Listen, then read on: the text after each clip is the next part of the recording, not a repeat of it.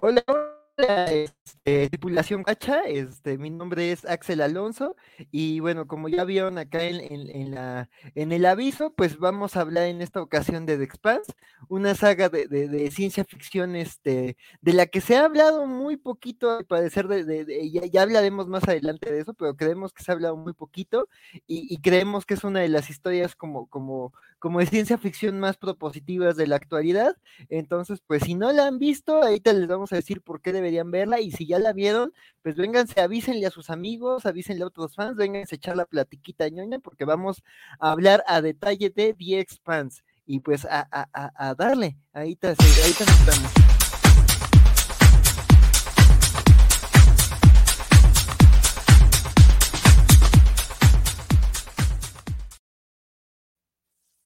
Así es, entonces, pues, eh, ahora me toca presentar, este, eh, eh, pues estamos este, eh, muy emocionados y pues digo, para, habla- para hablar de The Expanse y que no solo sea el monólogo de Axel, este, pues eh, tenemos este, como parte de- del equipo Cobacho a Elizabeth Ugale, a ver si Elizabeth aquí está. Hola Axel, muchas gracias por, proponer este programa que, que, sí, como bien dices, es una serie de la que se ha hablado muy poco y, y pues vamos a corregir eso. Sí, y bueno, pues también para pa justo este, eh, también para pa, pa hablar largo y tendido y corregir eso, también nos acompaña, y digo, ah, ahora no es desde, desde los ñoñonautas, sino ahora es para acá para hablar de series. A quien no veía desde The Witcher, a ver si, eh, si te presentas. Hola, buenas noches, Isaac de la Rocha, ¿cómo están? Muy bien, Isaac, muy bien, aquí emocionados.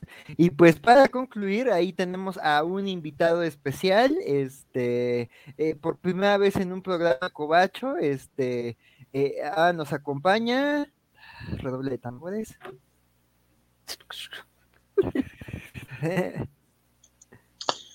¿Qué tal? Este, ¿Cómo están? Es la primera vez que salgo aquí. Bueno, yo lo conozco, ubico a varios de la Covache. Este, algunos a lo mejor me ubican a mí, este, y pues me invitaron porque sé un poco del tema. Pues, a darle. Vamos a darte tu patadita de bienvenida virtual. Eh. Emojis de patadita en el chat.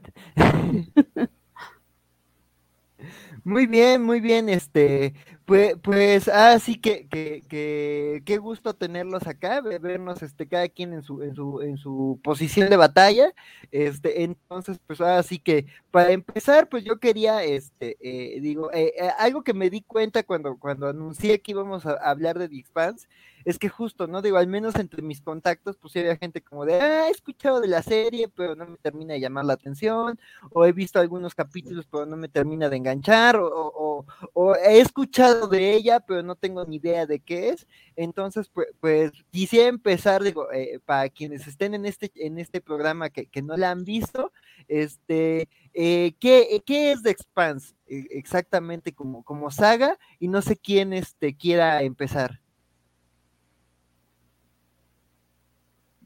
Bueno, este, The Expanse es, eh, inició originalmente como una serie de novelas.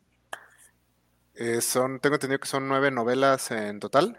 La última novela, estoy, si no me equivoco, se publicó el año pasado. Y eh, en 2015 inició como una serie de televisión, originalmente en el Sci-Fi Channel, donde tuvo tres temporadas que no recibieron mucha atención en cuanto a vistas, pero generaron mucho, um, se volvieron de culto, generaron un fandom muy, muy fuerte. Eh, Sci-Fi Channel canceló la serie debido a que la verdad tenían un pésimo esquema de distribución en Sci-Fi Channel, entonces no les convenía. Y Amazon Studios, que en ese momento tenía los derechos de streaming de la serie, decide rescatarla y nos da otras tres temporadas. Eh, lo cual, eh, la última de las cuales se estrenó en diciembre del año pasado y fue el final de la serie. Esta serie, de hecho, concluyó, uh, la historia concluye en el libro 6, que si no me equivoco se llama Las cenizas de Babilonia, y quedan pendientes tres libros. Sin embargo, él sí cuenta como una historia más o menos completa. Y ha sido una serie que ha recibido muchísimos, muchísimos aplausos de crítica y mucho, mucho amor de los fans, pero como comentaba Axel, no ha sido muy, no ha causado el ruido en el mainstream que causaron, obviamente, cosas como Star Wars, Star Trek, y ni siquiera creo que lo he visto mencionado al nivel de Battlestar Galactica. Y es muy triste porque a mi parecer es la mejor serie de, su tipo que, ha habido. Eh, yo, la verdad, la conocí este año, no, no había escuchado hablar de ella, pero no, no le había dado la oportunidad. Este año le di la oportunidad y así me enamoré. Eh, mi esposa y yo vimos toda la serie completa, creo que en un mes, nos aventamos todas las primeras cinco temporadas. Así que este, mi parte pues va a ser más bien amor lo que le voy a aventar a esta serie durante este, durante este programa. El The Expanse eh, se ubica en un, en un mundo en el futuro donde la humanidad ya se extendió más allá del planeta Tierra hasta han colonizado Marte y han establecido colonias en más allá de Marte en el cinturón de asteroides. Es mucha gente la ha comparado ah, con Game of Thrones, pero en el espacio. Eh, la comparación es el hecho de que es como ciencia ficción, pero es oscuro y todo el mundo la pasa mal. Y pues más o menos eso, porque es eh, trata mucho sobre el tema político, las relaciones que existen entre estas tres facciones, que son los humanos que están en la Tierra, la gente que está en Marte y lo que llaman la gente del cinturón. Y toda la serie en sí trata de eso, de los distintos conflictos que existen entre ellos y cómo el balance de poder se ve afectado por la aparición de un, una, no sé qué decirle si forma de vida llamada la protomolécula, que es este, el, ah, bueno, en este universo ah, no hay contacto con razas alienígenas, solo son humanos. Entonces, esta protomolécula es una especie de tecnología, forma de vida alienígena completamente desconocida para los humanos y cómo eso afecta el balance de poder entre los entre las distintas facciones. Otra cosa que eh, diferencia mucho a The Expanse de otras series es lo científicamente correcta que es, cómo se apega mucho a la manera en que funcionaría eh, la vida en el espacio, cómo se mueven las naves, cómo están incluso construidas para simular gravedad, todo ese tipo de cosas y cómo afectaría, por ejemplo, el crecer, el nacer y vivir siempre en gravedad cero al cuerpo humano, todo ese tipo de cosas. Entonces es una saga muy, bueno, muy interesante. Yo no he leído los libros, pero la serie me gustó mucho. Pero es una saga bastante, bastante interesante que yo espero solo crezca en fandom a partir de aquí ahora que logró cerrar su, eh, a mi parecer, satisfactoriamente sus seis temporadas. Sí, Sí, pues justo, este, eh, eh, gracias por el resumen, Isaac, este, y pues sí, digo, creo que es una serie que muchos descubrieron por serie, pero digo, también, este, eh, tú, Luis, que, que sí conoces los libros y que tengo entendido que sí te echaste ya toda la saga, este, no sé, algo que quieras agregar sobre el mundo de, de, de, y un poquito como esa explicación para, para los que no tienen ni idea de de qué va. Pues, este, pondré énfasis en esto que menciona Isaac, de que eh, dos cosas. Una que es muy realista en cuanto a lo científico. Eh, por ejemplo, eh, sí tienen la tecnología para viajar a velocidades así extremas, pero el cuerpo humano no las aguanta. Pues tienen, tienen esa restricción, por ejemplo. Este, una cosa que han mencionado mucho son, por ejemplo, las, las batallas en el espacio, que yo creo, yo, yo, yo digo que van a ser las mejores batallas en el espacio que vamos a ver en una pantalla hasta que haya batallas reales en 200 años y las filme alguien. Este, pero sí, también el, otro aspecto ese que es el de, el de la política, el de la intriga, el de la, parte humana de, las historias, que ellos eh, ponen mucho, mucho énfasis, mucho, mucho énfasis. Y pues eh, en cuanto a los libros, eh, aquí una de las, de las cosas que le ayudó mucho a la serie es que los autores de los libros, este, que son eh, Daniel Abraham y Ty Frank, este, estuvieron muy involucrados eh, con la serie.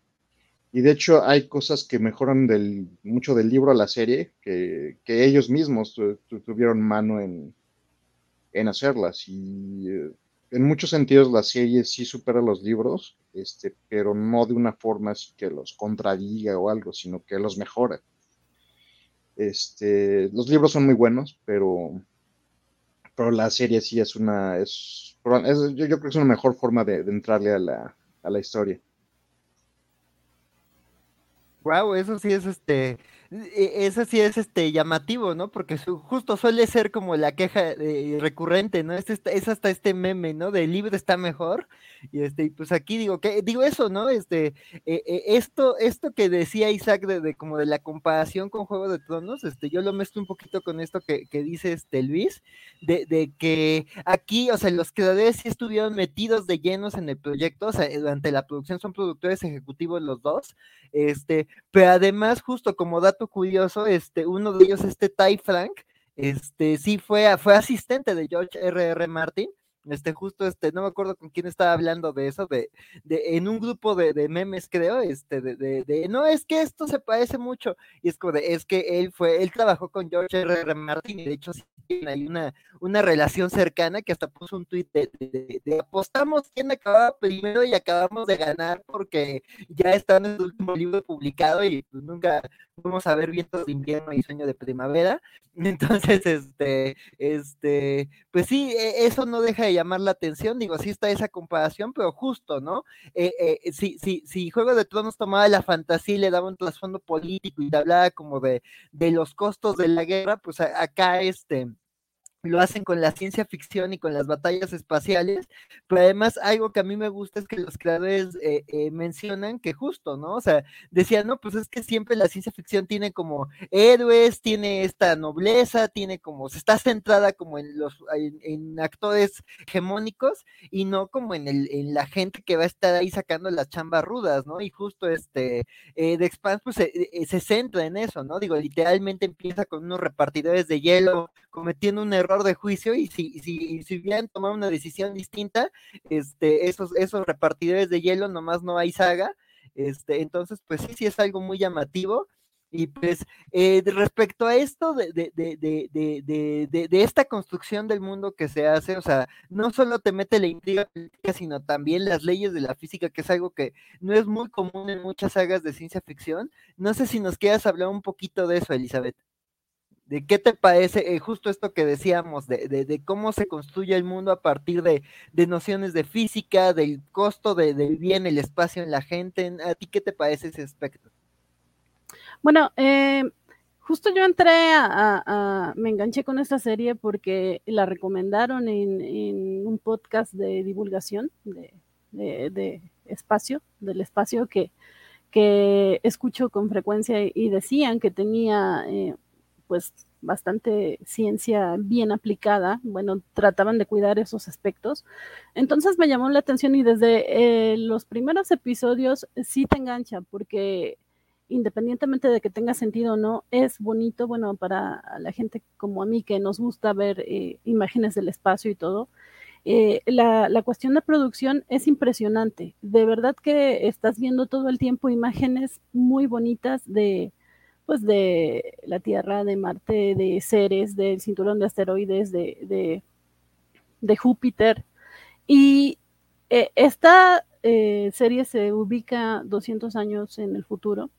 Y esto es importante porque uno de los conflictos principales, bueno, eh, como bien mencionaban, hay mucha política de por medio y uno de los problemas principales, uno de los ejes conductores de la serie es el conflicto que hay entre los terrícolas y los eh, marcianos, que como bien dicen, ambos son humanos, pero los marcianos pues es una, es una colonia eh, de seres humanos que fueron allá a, a habitar Marte, pero no está terraformada, o sea, no, no está todo este plan de crearle una atmósfera y todo así bien bonito, ¿no? Sino que es eh, la Marte que conocemos actualmente, bueno, parecida a la Marte que conocemos actualmente, solamente hay como bases espaciales con cúpulas, eh, mientras los seres eh, humanos están dentro de esas cúpulas, pueden andar libremente, pero una vez que intentan explorar el campo abierto de Marte, pues no, no pueden. E, es, es una es un ambiente muy nocivo para el ser humano y esta serie lo toma muy en cuenta porque sí, si bien de repente en la actualidad hay planes o, bueno, eh, proyectos para terraformar Marte y, y, eventualmente ir a, ir a colonizarla. Eh, uno de los grandes peros es que no tenemos la tecnología para hacerlo y que pasarían muchos años para que eso se lograra. Entonces la serie toma en cuenta eso y no da como el salto mágico y decir, ah, lo logramos, sino que sí eh, forma parte de este proceso. Pero decía que este hecho es muy importante porque de repente los, los humanos en Marte tienen muchas carencias, por esto que, que mencionaba de no tienen atmósfera y tienen un, medio ambiente nocivo. Y pues nosotros los, los, seres humanos tenemos un planeta muy bonito al que no, no respetamos. ya, ya son acá Biscochan. Pero eh, sí es justo el punto. De repente como cierto rencor entre las razas, eh, eh, bueno, entre las diferentes facciones, porque los seres humanos somos egoístas, ambiciosos, eh, no aprovechamos lo, que tenemos y de repente los, eh, los que viven en Marte eh, sí nos ven como con cierto recelo. en lugar de vernos como los hermanos mayores, por así decirlo, todas estas circunstancias en contra sí, sí las ven con, con reticencia. Y ni contar de, de la gente que vive en Ceres, y en el cinturón de asteroides, que es todavía un problema más grave. Y ese es otro punto importante que, toca la serie. Por ejemplo, Ceres es un cuerpo celeste que tiene una masa muy pequeña y por lo mismo no tiene gravedad. Eh, y la serie aborda esto, es habitado porque crean una especie de gravedad eh, falsa de gravedad eh, artificial. Artificial, claro, eh, que es como la que se utiliza eh, en la Estación Espacial Internacional o algo así, que consiste en hacer girar el cuerpo, el cuerpo celeste, para que, pues, ¿cuántas veces no hemos sentido cuando que estás en estos juegos de feria, que estás arriba y, y al girar como que sientes que te jala hacia las paredes? Pues esa es la forma sencilla eh, o a grosso modo de explicar esta gravedad artificial y la serie lo aborda. Eso y entre muchas otras cosas más que son pequeños detallitos, salvo esta cuestión de la protomolécula, por supuesto no soy bióloga, pero creo que ni los biólogos la defenderían, porque creo que sí es la, parte más fantástica de la serie. Eh, creo que, por supuesto, no, no conocemos más allá de nuestro sistema solar actualmente y no sabemos qué pueda haber en el espacio, pero sí creo que esa parte sí está bastante viajada, pero digo, es como una licencia literaria para seguir con, con otros puntos importantes que, como bien decía Isaac, incluso hasta el funcionamiento de las naves tiene, tiene física importante o ciencia eh, real eh, de por medio que utilizan para el hilo conductor de, de la historia. Pero como ya hablé mucho y no quiero acaparar, no sé, tal vez eh, ustedes tengan también otros datos. Del, tema como de la ciencia real hubo varios que me gustaron así muchos, como detallitos chiquitos que no nunca pensaría. Por ejemplo, eh, un pequeño detalle de que cuando los marcianos, las personas que viven de Marte, llegan a la Tierra, ven el horizonte y se marean, porque no están acostumbrados a ver un horizonte, porque bueno, viven en sus cápsulas esas, como que era algo que nunca pues el horizonte es algo completamente normal, para uno lo ves desde toda la vida. Entonces la idea de que no hay un horizonte y que ellos llegan y lo ven y como que se marean y se vomitan, se me hizo así como bien interesante porque nunca lo había pensado. Sí. Eh, otra cosa es el hecho de que no se, eh, y esto lo vemos en la temporada 3, que cuando las personas, que en gravedad cero no te puedes curar de una herida. Y sí, sí. Porque sobre todo las heridas, como, o sea, no, no se puede coagular la sangre y pues, la sangre anda como flotando, entonces no se sale de las heridas, sino que se empieza a acumular adentro del cuerpo. Eso es algo que nunca, nunca había pensado, así como que, ah, sí, cierto. sí, sí, realmente se, cuestionaron todo este tipo de situaciones.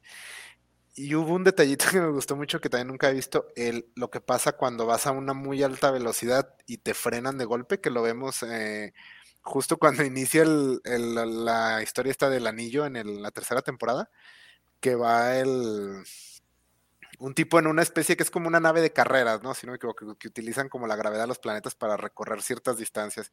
Y quiere entrar al anillo, pero va muy rápido y el anillo lo frena. Y, vemos que va pues agarrado así con su cinturón de seguridad y el esqueleto básicamente, todos sus órganos quieren seguir por la inercia y se despedaza así completo. Y como es pues una tragedia cuando paran las naves así de golpe y que pues toda la gente sale disparada y todo, también es algo que que sí lo sabes, porque eso pues sí lo experimentas aquí en un carro y así, pero nunca pues, lo vemos como Iron Man va en su armadura dando estos giros imposibles y todavía no le pasa nada, y aquí lo, lo mismo en Star Wars, en Star Trek, y aquí sí saca, pues, sí cierto, todo ese tipo de cosas. Pero se, se me hace como que es muy interesante y le agrega un complicaciones extras a la vida de estos personajes que son bastante interesantes.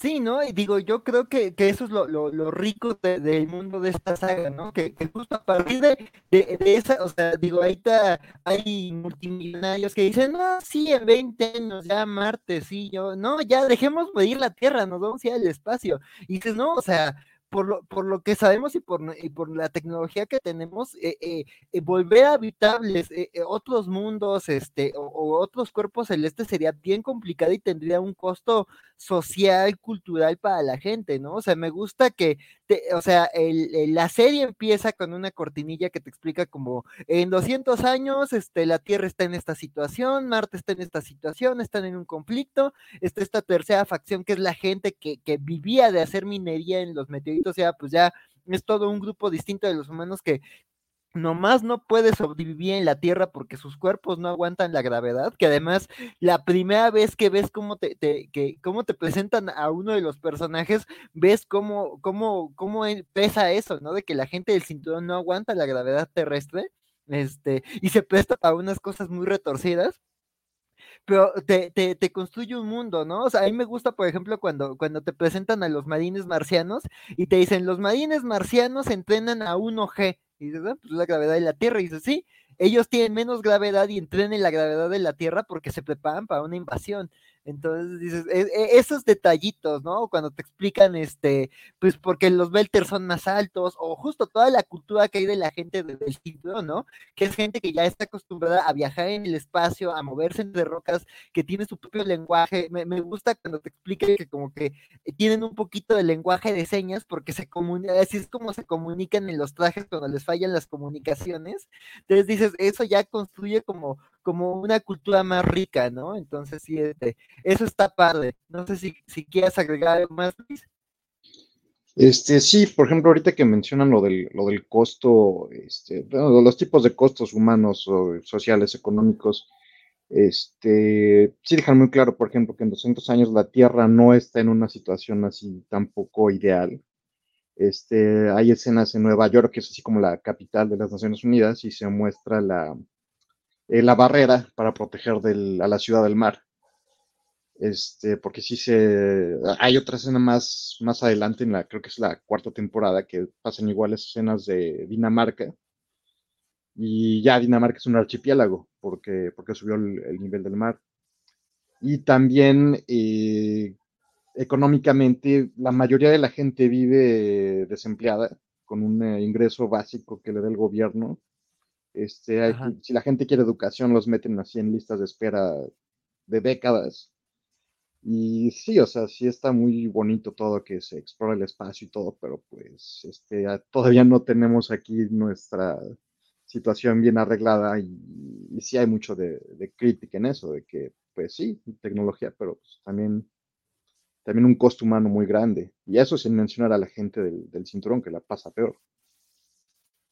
Sí, Sí, ¿no? Y digo, creo que, digo, la, la, lo padre de la serie es que es una serie con un reparto muy amplio y que justo te, te sirve para mostrar como esas distintas dimensiones, ¿no? O sea, eh, eh, yo estaba pensando que tres facciones son, son como poquitas, digo, comparados con otras historias como, como no sé, como justo, este, Juego de Tronos o otras sagas Dune, este, o sea, son tres facciones muy limitadas, pero dentro de cada facción hay distintas experiencias, ¿no? Este, y, y digo, eh, eh bueno, eh, no sé como veas, Elizabeth, aquí nos dice, eh, vale, que nos canjea cinco obras de ciencia ficción. No sé si, si hacemos un paréntesis para decirlas antes de pasar al siguiente punto.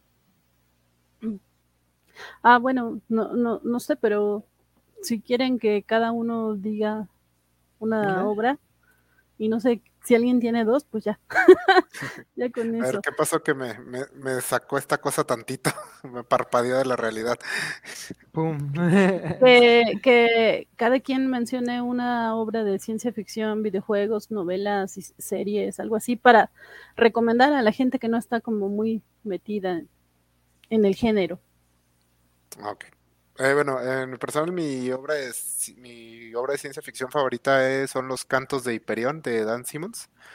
Son dos libros, bueno, en realidad son cuatro, pero los mejores son los primeros dos, que es como una saga completa que es Hiperión y la caída de Hiperión.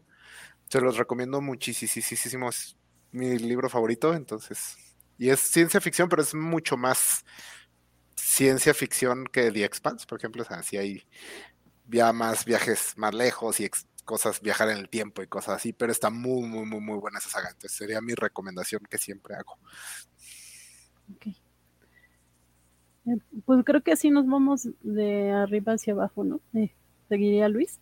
Eh, ok, pues estaba pensando, eh, precisamente hablando de The Expanse, estaba pensando en qué otras series de ciencia ficción en, en la televisión he visto últimamente. Este, una ya tiene como 5 o 6 años y que tampoco fue muy conocida, es la de Person of Interest, que empieza en las primeras temporadas como tipo procedural policíaco, pero ya mientras avanza, ya para la cuarta, quinta temporada es una cosa completamente distinta y muy, muy buena. Es básicamente sobre eh, inteligencia artificial, de vigilancia a la gente, todo ese tipo de cosas, pero es muy bueno. Oh, oh, Ah. Eh, pues eh, yo mencionaría Mass Effect eh, en videojuegos. Creo que es un juego muy interesante. aparte, eh, como sabemos que los videojuegos de repente tienen otro tipo de, herramientas que permiten simular eh, bastante bien ciertas, eh, ciertos paisajes. Entonces a mí me gusta tanto la jugabilidad como las escenas que están ahí. Y bueno, de ciencia ficción, la verdad es que yo les fallo en cuestión de libros porque soy como muy clásica. Eh, yo no puedo soltar a Asimov. Y, y, cada que veo estas, estas series como The Expanse, en donde hacen énfasis en, en, los problemas de psicología social, sí es así como de, sí, claro, Asimov está ahí presente. Sí, no, pues mira, justo este, como dice Elizabeth, Asimov, pues justo es como un antecedente de, meter como estos temas en la ciencia ficción. Y yo quiero recomendar un libro que se llama Los propios dioses, justo de, Asimov. Este, creo que no es una novela que se mencione mucho de él, está dividida en tres partes, que, que toma la frase, contra la estupidez los propios dioses luchan en vano, cada, cada parte de la frase es un capítulo, y cada capítulo está centrado eh, eh, eh, en distintos personajes. El primer capítulo es un científico que hace un descubrimiento de una tecnología que, que, que, lo lleva, digamos, a contactar civilizaciones también no humanas, que no tienen nada que ver con lo humano, y que aunque se promete ser una tecnología milagro para la humanidad, el meollo de ese, de ese primer capítulo es que descubren que hay algo malo que pone en riesgo la vida humana con esa tecnología. El, el segundo capítulo los propios dioses te lleva a un mundo así, nada que ver con lo humano, básicamente es otro universo con otras leyes físicas, y es los seres de este universo como explicándote eh, eh, eh, cómo, por qué le dieron esa tecnología a los humanos, y ya el tercer capítulo, Luchan en Vano, este, también eh, me, me, recuerda mucho a Expans, que cuentan cómo es la vida en la luna, cómo es la, la cómo se transformó la, la, humanidad, los humanos que viven en la luna, cultural y físicamente, cómo se han adaptado a vivir en un entorno de baja gravedad, y es justo como un científico trata como de, de, de resolver este conflicto iniciado en el primer capítulo, un científico en desgracia trata de resolver esto, entonces digo, e, esa obra a mí me, me, me, me encanta, la leí en la prepa y se me hace como algo como muy interesante y muy ambicioso, este, y no sé si alguien quiere echarse la, la quinta hora. Y, y si no yo, este, eh, eh, este, pues justo hoy esto estaba viendo, este, eh, ahorita que, que Luis también estaba hablando de, de, de, de series de, de, antaño, este, yo me acordé de Fringe, que digo, no es una serie de ciencia ficción mm, espacial, pero justo de nuevo también empieza como un procedural, como un procedural policíaco, muchos decían que era como como X-Files hecho por JJ Abrams, este, pero ah, eh, conforme avanza la historia, este, esos misterios policíacos, como estos casos de ciencia al límite, este, te, te van contando una historia como de ciencia ficción más densa, con mucho peso emocional, que se basa en torno a un científico poco escrupuloso que causó ahí un conflicto social y ecológico en el multiverso, entonces sí, este, está muy, muy, muy padre Fringe, este, y pues sí, este, esa también es otra que, que se me hace una, una gran obra de ciencia ficción. Sí, de acuerdo, a mí también me gusta mucho Fringe. Sí, y bueno, eh, eh, volviendo a, The Expanse, este, digo, aquí ya quizás entramos un poquito más en spoilers, este, digo, igual y, no entrar tan, tan denso, pero sí vamos a hablar un poquito más de eso. Este, entonces, advertidos están los que no han visto la serie que nos están siguiendo. Este, quería preguntarles cuál es su, su, su personaje favorito de, de The Expanse. O, varios personajes favoritos, porque sí tienen un reparto, enorme y todos tienen como cosas bien ricas. No sé quién quiera arrancarse. Yo empiezo. Este, me gustaría mencionar a, dos. Eh, el primero que es así como que favorito del fandom, que es Camina Drummer, que ella básicamente es así como una amalgama de, dos, de tres, cuatro personajes distintos de los libros. Pero sí es un personaje así muy... No, si me pongo a hablar mucho de ella voy a empezar a hacer spoilers de las temporadas más recientes, así que mejor, mejor no las no la menciono tanto, pero sí es un personaje, ella es del cinturón, eh, pero sí es alguien que tiene una carrera así muy larga en seguridad y tiene mucha fama y ha sido pirata y ha sido muchas cosas. Y es un personaje muy complicado. Este, y el otro, que lo vemos en una de esas fotos, que es el segundo de izquierda a derecha, que es eh, Amos, Amos Burton, que es un personaje así muy, muy fascinante porque es un, es un tipo que en otras circunstancias ligeramente distintas hubiera sido un matón cualquiera. Porque es, el tipo es un psicópata, es un asesino sin, sin, remordimiento, pero algo en él así lo hace que busque conectarse con gente que lo guíe. Y al principio, la primera temporada, eh, pues él es así como que el sidekick del ingeniero que es Naomi. Pero como va avanzando la historia se encuentra con personajes que, como que le dejan una impresión a él y como que lo hacen así, a lo mejor no adquirir una conciencia normal, pero sí lo, un, um, un rudimento de, brújula moral. Este, por ejemplo, en la, tercera temporada, que es la, creo que de las mejores, eh, conoce a un un tipo que un botan, la, persona opuesta, o sea, lo contrario, este personaje es lo, opuesto de amenazante que es Prax. Y se crea entre los dos una relación así muy, eh, una química muy, muy, este, muy interesante. Y, y, Prax, que es una persona, un sujeto, es un científico pacífico, la única razón, sí, es un, que se dedica a las plantas y la única razón por la que él este, termina con esta gente es porque él está buscando a, su, a, su, hija, que está perdida, secuestrada.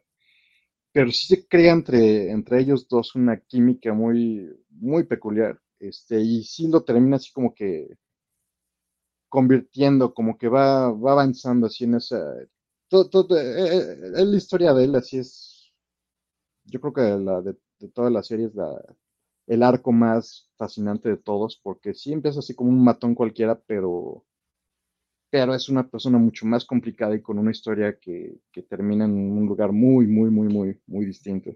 Y eso es gracias a las personas eh, a, las que, a las que se encuentran en su camino, como por ejemplo Prax, o, pues el, o pues los protagonistas de la historia, Naomi, Jim, Alex, y ya. Eh, pues, eh, bueno, mi personaje favorito también es Camina Dromer, así por mucho, es mi personaje favorito. De hecho, cuando me enteré que no existe en los libros, bueno, creo que sí existe, pero tiene un papel mucho, mucho más reducido, ¿no? Eh, la verdad sí como que le quitó algo, me quitaron ganas de... mi otro personaje favorito es Amos, que sería el segundo favorito, y de hecho mi esposa me pidió que les dijera que Amos es su personaje favorito y que es un papacito. Sí, de acuerdo, de De acuerdo. acuerdo. por supuesto. Entonces, sí, esos son, son mis dos personajes favoritos, pero eh, en pos de agregar a- algo extra a lo que dijo Luis, el, creo que un personaje que a mí me gustó muchísimo, pero que no, no sale tanto, pero del tiempo que salió como lo amé, es Ashford, el capitán que inicia entrando como antagonista de Dromer y se convierte en un cercano amigo de ella y en un personaje, es un personaje con muchos matices. Eh, es algo que creo que tiene esta serie. Prácticamente ningún personaje es, es simplón, ninguno es. eh, algunos te los presentan de inicio como el claro cretino eh, que va, sabemos que va a tener este. Pues, Por ejemplo, presentan a. me acuerdo mucho, hay un personaje que presentan en las primeras temporadas que es un científico militar que te lo presentan como eh, mamón, un poco tonto, un poco así.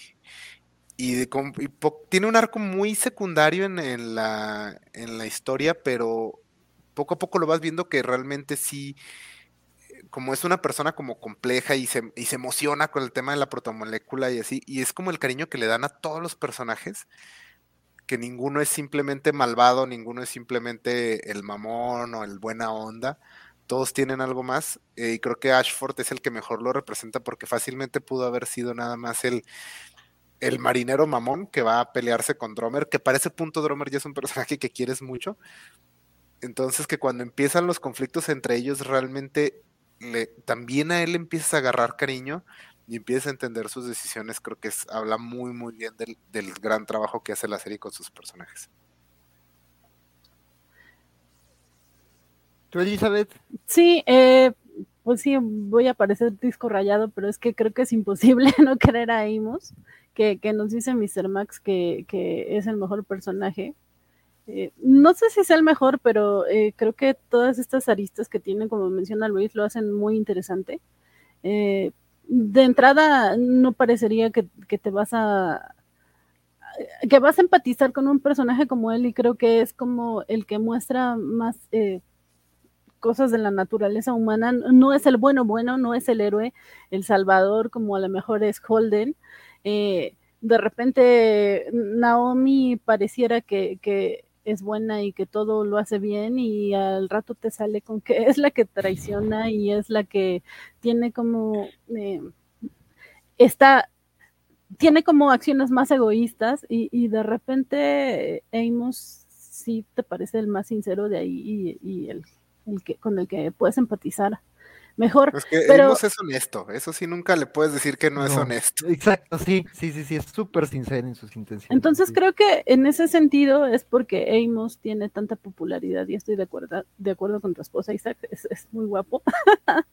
Pero además, eh, a mí me sorprendió muchísimo que me gustara este personaje que es eh, Kushana Basarala, porque pues es la política. o sea, ah, yo digo que odio la política, no me gusta para nada, y sin embargo me gusta mucho el papel que ella hace.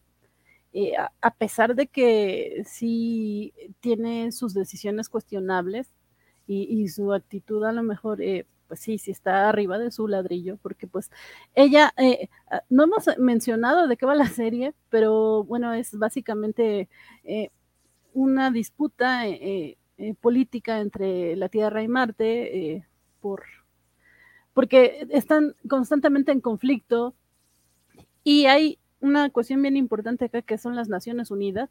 La ONU sigue existiendo, pero es como, como que a nivel eh, universal y, y, una mujer es la que la dirige o la principal representante de, de, de ese organismo, que es eh, Krishna Basarala. Y me llama mucho la atención cómo entre tanta intriga y entre tanto poder como que siempre logra eh, gestionar la, las cosas. Y también me gusta que, que haya personajes femeninos eh, con poder en esta serie. Tanto eh, Naomi, que es eh, la mecánica y que sí es muy chida lo que hace. Sí. Bueno, que te dicen que es brillante, ¿no? Que puede hacer ahí virtudes con las naves, ¿no? Sí, sí, sí.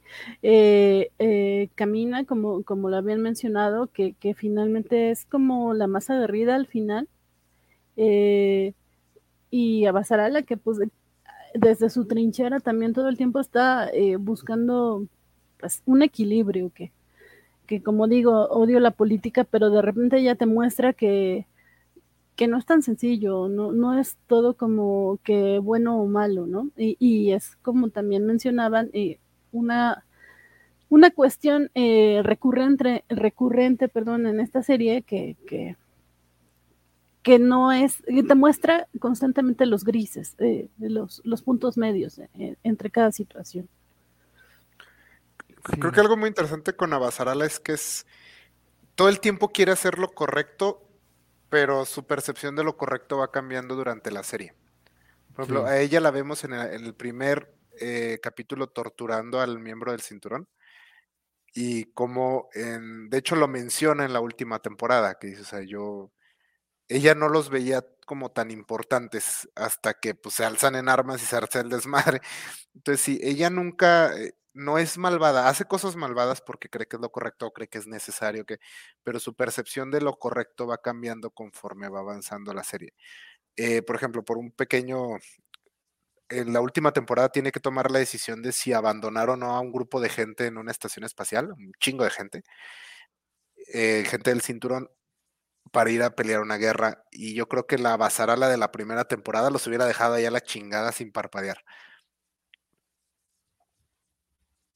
Sí, sí, no, es que, digo, yo, yo ahí, este, para agregar, pues digo, a mí también Abasal es un personaje que, que, me encanta, sí, es muy complejo, o sea, como decimos, ¿no? Es el, el, el, aunque en la serie es una de nuestras protagonistas desde el inicio, este, este, yo, yo creo que sí, este, la, la, la serie, o sea, la muestra como una persona compleja, ¿no? O sea, primero la ves como, ay, mira, con su nietecito, qué abuela tan bonita, y de repente es de, bueno, vámonos a torturar a alguien, este, cariño, ahí ves el Netflix, este, yo voy a torturar ahí a, alguien para para proteger nuestra hegemonía, este, en el sistema solar, entonces, sí, es esta política que, que, que, que, hace lo que sea con tal de que, de que, la, de que, la, de que la Tierra, o eh, llega un punto donde ella entiende la humanidad como la Tierra, prospere, ¿no? Pero digo, lo padre es que a partir de, del conflicto, que ahorita vamos a eso, este, el conflicto que detona la serie, ella empieza un viaje y se empieza a dar de cuenta de muchas cosas, ¿no? A lo largo de, de las seis temporadas, ella va teniendo como distintas experiencias que cambian su perspectiva, ¿no? O sea, me, me llama la atención que en un punto de la serie, te dicen que ella no está acostumbrada a ir al espacio, es una serie espacial, es uno de los personajes que, que más, al que más personajes le deben o, traumas o, salvar la vida, y es alguien que no está acostumbrada al espacio y, que la pasa mal, y, justo dices, es alguien que toma decisiones sobre cosas que afectan a quienes están en, en Ceres, en, en, Marte, en Ganímedes, este, en 20 mil lados del espacio, y es alguien que no conoce sus experiencias, ¿no? Y digo, eh, como que esas interacciones también le dan humildad, ¿no? Digo, cu cuando, cuando se eh, tiene su experiencia en una campaña política, cuando ocurre una tragedia en la tierra que, que le quita, eh, eh digamos, a, a, sus seres queridos, ves cómo se va transformando el personaje, ¿no? Digo, a mí también de, de Abasarala lo que me encanta es la actriz. O sea, esta Aishorea Shaluk, ahí te averiguo bien el nombre, este, este, la actriz la verdad es que hace una, una, una, este, un personaje, este, este, bien, este, este, Shore Agdash, Agdashlu, este, que ha salido en Star Trek, ha salido eh, en League of Legends, este, le da voz a, uno de los personajes de, de los primeros capítulos de, de, de Arcane, este, pero a mí me encanta, por ejemplo, este, esta escena en donde está, bueno, una escena en donde está interactuando con los marcianos y la señora ahí soltando, este, insultos así como, güey, hago lo que se me dé la chingada gana, ustedes, este, marcianos, este, o esta frase que ya se volvió un meme que me encanta de, todos reciben un, ah, sí, claro, todos recibirán un pony y un blowjob, y así con todo el sarcasmo del mundo, este, se me hace un personaje muy interesante, este, digo, pequeño comercial en uno de los episodios de, de los cómics de la semana. Reseñamos un cómic que se llama a, a, Way Out, que se trata justo de que el planeta ya se murió y la humanidad va a escapar en naves. Y justo como que el personaje de, la presidenta de la Tierra es tan idéntico a Basadala, o sea, es lo que decíamos, güey, es, es a Basadala, o sea, ya están haciendo a Basadala como como la, la, encarnación de, de, de, de, este personaje de político este realístico. Bueno, la verdad es un personaje bien interesante Yo que, que, que, sale muy poquito en la serie, tengo entendido que sale más en los libros, pero en la serie sale muy poquito, y es otro que me gusta el personaje, pero también me gusta, digo, también es un personaje muy gris, muy ambiguo, y la forma en la que termina en la serie sí me hace odiarlo, este, eh, pero el actor me encanta, es este Anderson 2, este, que, que es justo, o sea, eh, eh, bueno, perdón, sí, no, nos saltamos por completo como un poquito la sinopsis de qué, de, digo, hablamos un poquito qué es The Expanse, pero digamos, The Expanse empieza justo en un momento en donde las tensiones entre la Tierra y Marte, pues están en un nivel como Rusia y Estados Unidos, este, en los 60 o ahorita al parecer, este, en donde eh, cualquier mala decisión va a causar un, un, una guerra total entre estos dos bandos, nadie toma mucho en cuenta a la gente del cinturón, y la gente del cinturón este, está no tiene un gobierno unificado, están en distintas estaciones y además están repartidos por el cosmos.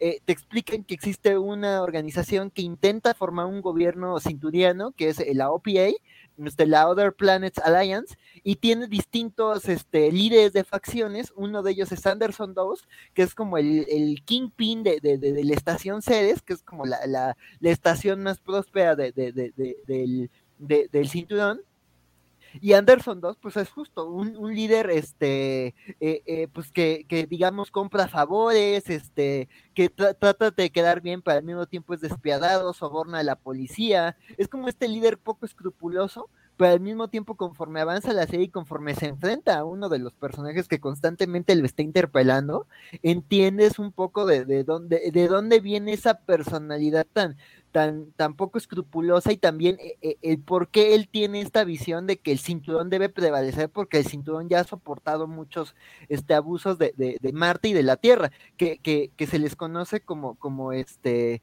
como, como bueno, los, los, del cinturón, los del cinturón les dicen los inners, este, los, los, de la parte interior del cinturón o, o, inalotas, porque además justo les construyen su propio lenguaje a los del cinturón, entonces, este, pues digo, la verdad es que la, la serie sabe muy poco, sí quiero leerme los libros como para saber más del personaje, pero yo soy muy fan de Jared Harris, este, de Chernobyl, de, de, de digo, es lo, lo, único que me gustó de la, de la segunda de Sherlock Holmes de Robert Downey Jr. es que él es Moriarty, este, sale en Fringe, de hecho, este, ahorita estuvo en Fundación, que no la he visto, pero, pero sé que es Harry Seldon en Fundación, entonces, este, pues sí, la verdad se me hace un personaje interesante y justo, como esa, esa, esa contraposición, esa visión de lo que es el, el, el, el el cinturón respecto a otros personajes como Miller, que es el policía alineado a los intereses de la Tierra, que aunque es un INE reniega de los de los cinturianos, digo, un, un, cinturiano, o Fred Johnson, que es un terrícola,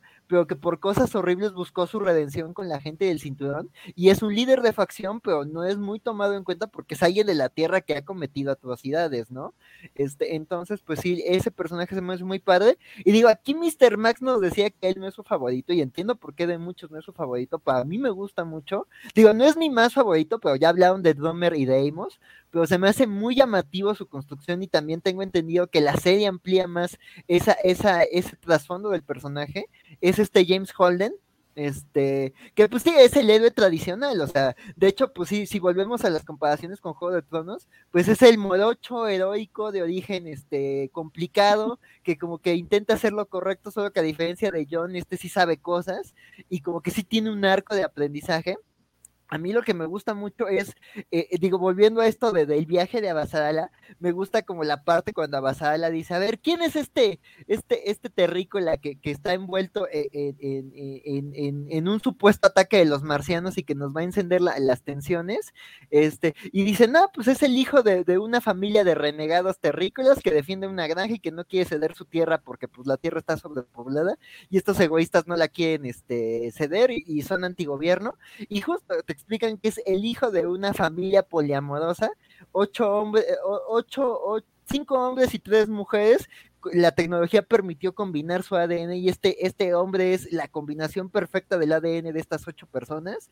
Y justo que creció defendiendo la granja, que creció defendiendo la tierra y como que él huye de eso y, y de repente cuando lo conoces como que huye de las responsabilidades, como que es de, oye, te vamos a ascender a primer oficial no, yo, yo soy muy feliz aquí supervisando que, que el jefe no se emborrache, este, yo no quiero responsabilidades, yo estoy bien contento con mi novia, en secreto, no eso está padre, y de repente por una decisión que él toma, arranca toda la serie, destruyen una nave, la Canterbury, una nave misteriosa, la, la destruye por acudir a una llamada de auxilio que Holden contestó contestó, y a partir de, o sea, muchas veces es un personaje muy necio, muy idealista, y justo entiendes que él viene de un trasfondo privilegiado, o sea, eh, no, eh, ves que él y Amos son de la Tierra, pero las experiencias de, de, él y de Amos son radicalmente distintas, porque Holden creció con, con ocho padres amorosos en una tierra vasta, rodeado de naturaleza, y Amos creció en la Baltimore, este, e, en, en burdeles, entre asesinos, entre prostitutas, este, él siendo víctima de cosas cosas horribles. Entonces digo, me, me, gusta esa contraposición, pero también, aunque Holden sigue arruinando luego muchas cosas y a veces es el personaje que más te desespera, también eh, eh, eh, por, su idealismo, digamos, lo, lo, lleva como a ciertos lugares y él mismo se transforma, ¿no? Me gusta que en una de, la, de las escenas como extras de la sexta temporada, está él hablando como de ese recorrido que hizo en las seis temporadas, ¿no? Están volteando a ver este un letrero de, de, de, Remember the Kant, que es como esta frase por la que él se hace famoso en el sistema solar, y de repente es este, eh, dice, no, pues sí, o sea, que mucho ha pasado desde entonces, o sea, no, eh, ya la, humanidad es distinta a partir de, todo lo que nos pasó. Entonces, a mí se me hace como un personaje muy, muy interesante. Entonces, sí, este, sí rescato como eh, eh, bastante a Holden, pero sí digo, sí están más interesantes a Basarala, Amos, Domer, Ashford, este, este, eh, pues Naomi, digo, a veces sí es, es muy de, es, es, desesperante, pero ya cuando entiendes en las últimas temporadas su historia completa, pues sí, este, un gusto, Mr. Max, ahí luego nos, nos comentas en el diferido. Este, este, entonces, pues sí, digo, es un personaje que, que me llama mucha atención y me gusta como ese origen, como muy ciencia ficción que le dan. O sea, eso de, ah, pues ya podemos hacer esas mezclas genéticas, pues sí, ¿por qué no un niño que, que tiene ocho papás y tiene ADN de todos ellos, ¿no? Entonces sí, este, es, ese elemento se me hace padre y justo como que te justifica el por qué es tan idealista, entonces pues sí, este, y yo rescato eso de Holden. Pero yo creo que sí es bueno como dar una sinopsis un poco más, este, claro. más formal de, de, de, la serie, ¿no? Y, sí. y, no sé, Luis, si nos quieras eh, comentar un poco al respecto.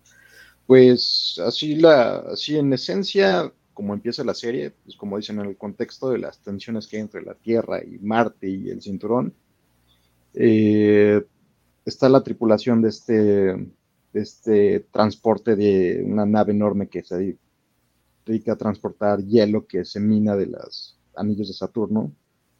Eh, Holden es mm, de parte de la tripulación, lo quieren ascender a primer eh, oficial porque al primer oficial anterior se volvió loco. Que es Mike este, de Breaking Bad. Ah, por cierto, que es Mike de Breaking Bad. Y por un azar de destino eh, es, les llega una llamada de auxilio de un asteroide perdido remoto donde no, donde no hay nadie. Y pues el capitán dice, no, pues na, na, nadie vio nada. ¿No? Deciden, deciden ignorarlo. Y él, pues, al principio, pues sí dice, no, pues vamos a obedecer al jefe, pero a la mera hora, cambio de opinión, va, eh, la registra y pues, entonces ya están obligados a, ir a ver qué onda con esta llamada de auxilio. Entonces, eh, van a una misión en una navecita que, sale de ahí del, Canterbury, que es el transporte de hielo. Van él, van eh, Naomi, Nagata, que es la, ingeniero, eh, Amos, que es mecánico, que es así como que subordinado, subalterno de, Naomi, y el piloto, que es Alex, que es de, Marte, que pues, tampoco hemos hablado mucho de él, y ellos van a, ver qué onda con esta llamada de auxilio. Y pues, descubren una nave eh, que está abandonada, eh, creo que es el Scopulate, uh. Y en esa nave pues descubren así cosas medio siniestras, que es lo que detona la trama y que es una conspiración enorme, pero al, en el inter que ellos están investigando, sale una nave así como que mucho más avanzada, que aparentemente es marciana y destruye al Canterbury. Y a para, partir de ahí... Perdón que te interrumpa, pero ya, ya puedes decir que es esa cosa siniestra, digo, si para estas sí. alturas no la han visto. Sí, ya. Así que sí, básicamente ahí se empieza a desdoblar la conspiración, que es que un empiezan a salir estas naves este, con tecnología stealth muy avanzadas y a atacar naves y la Tierra acusa a Marte, Marte acusa a la Tierra, Marte la, la, Tierra acusan y ellos acusan al cinturón. Y resulta que la conspiración es de un empresario de la que hiper trillonario de la Tierra, que es eh, Jules Pierre no, no, cualquiera.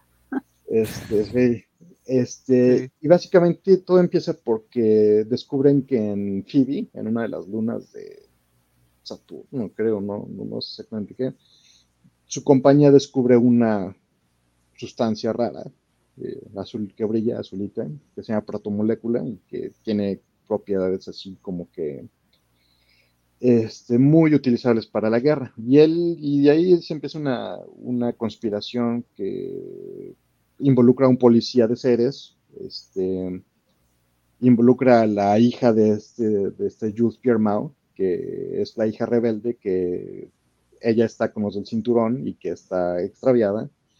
Y pues la protomolécula pues es una molécula, es una forma de vida realmente que lo que hace es, mm, ¿cuál es la palabra?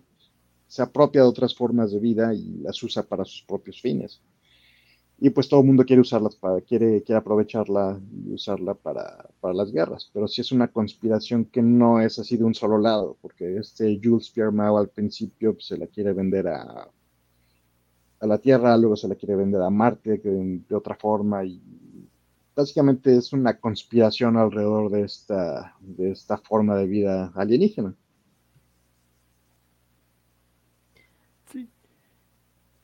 Que básicamente es algo, es algo que no está tan alejado de la realidad, ¿no? Por eso a mí me, gusta esta, esta serie de repente. Incluso, no sé, perdón.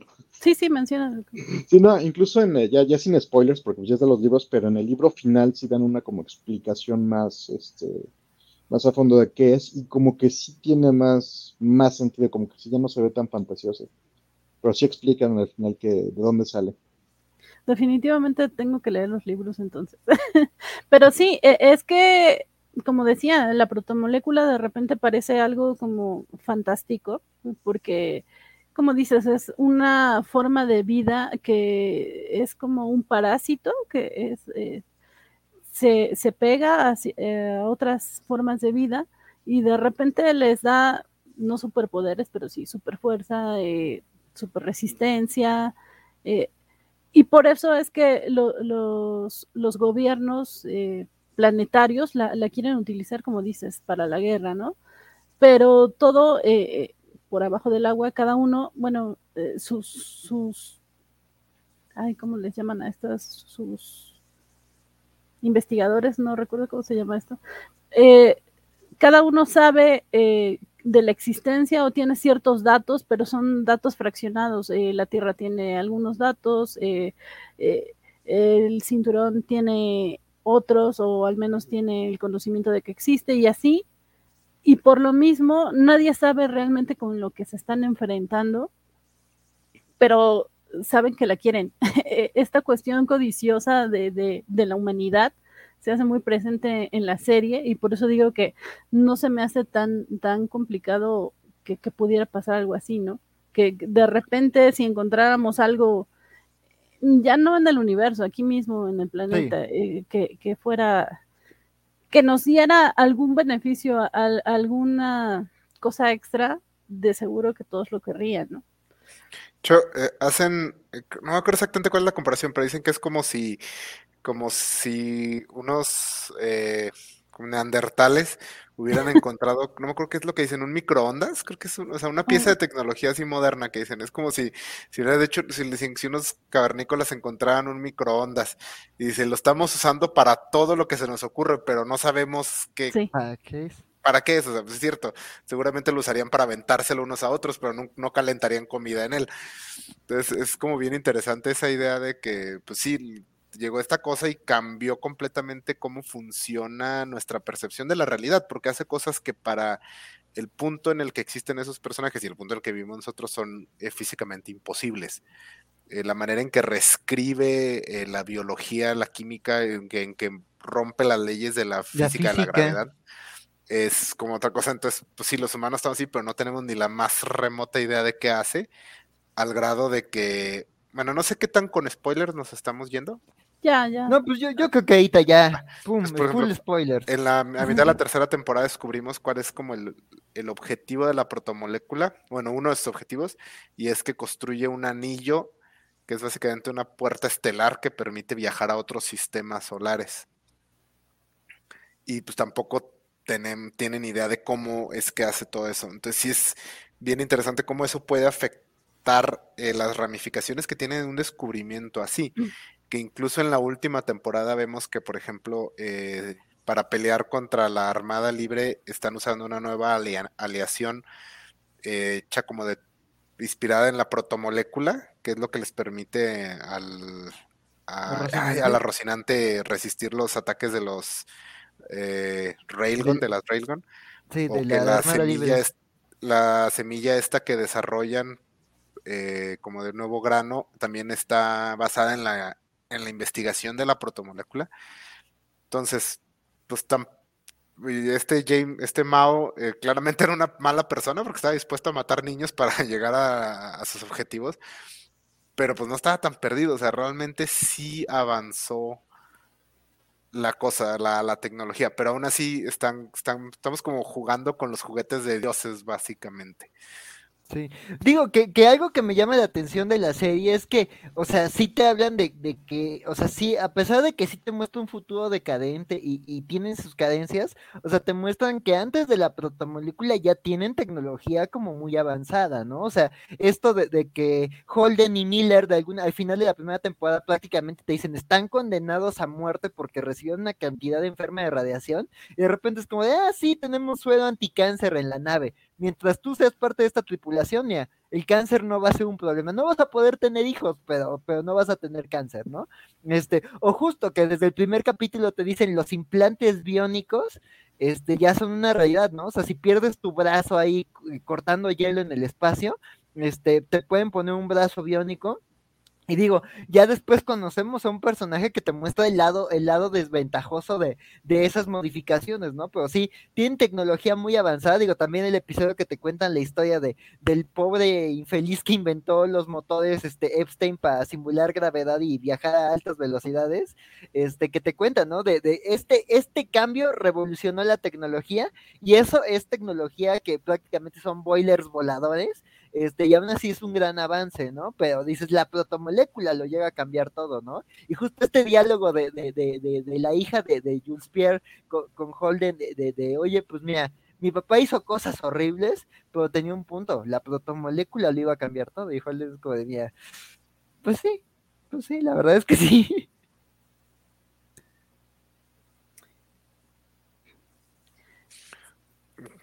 Sí, este, y bueno, eh, ahorita que estamos hablando de, de, de, de ya como de, de, full spoilers y de, y de algunos momentos icónicos, no sé si quieran hablar de, de, de, de, las, de las seis temporadas, ¿cuáles son sus momentos favoritos?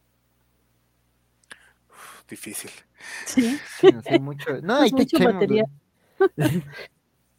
bueno, pues creo que a mí me gusta justo esto en donde se conoce el objetivo de la protomolécula. Digo, eh, yo soy muy fan de, los eh, agujeros negros, por eso entré a estudiar física, y de repente eh, saber que esto de la protomolécula derivaba eh, en lo que le llaman anillos, que no es otra cosa más que una, una forma fantástica de mostrar los agujeros de gusano, que son pues un, un, una postulación teórica o sea, no, no, en física no podemos decir que eso realmente exista, o bueno, puede existir, pero no es funcional porque nos desintegraríamos en el interior. Entonces creo que por este cuidado que ha tenido la serie de manejar los conceptos físicos eh, adecuadamente, crearon eh, un nuevo ente eh, universal que serían estos anillos, que funcionan como portales universales.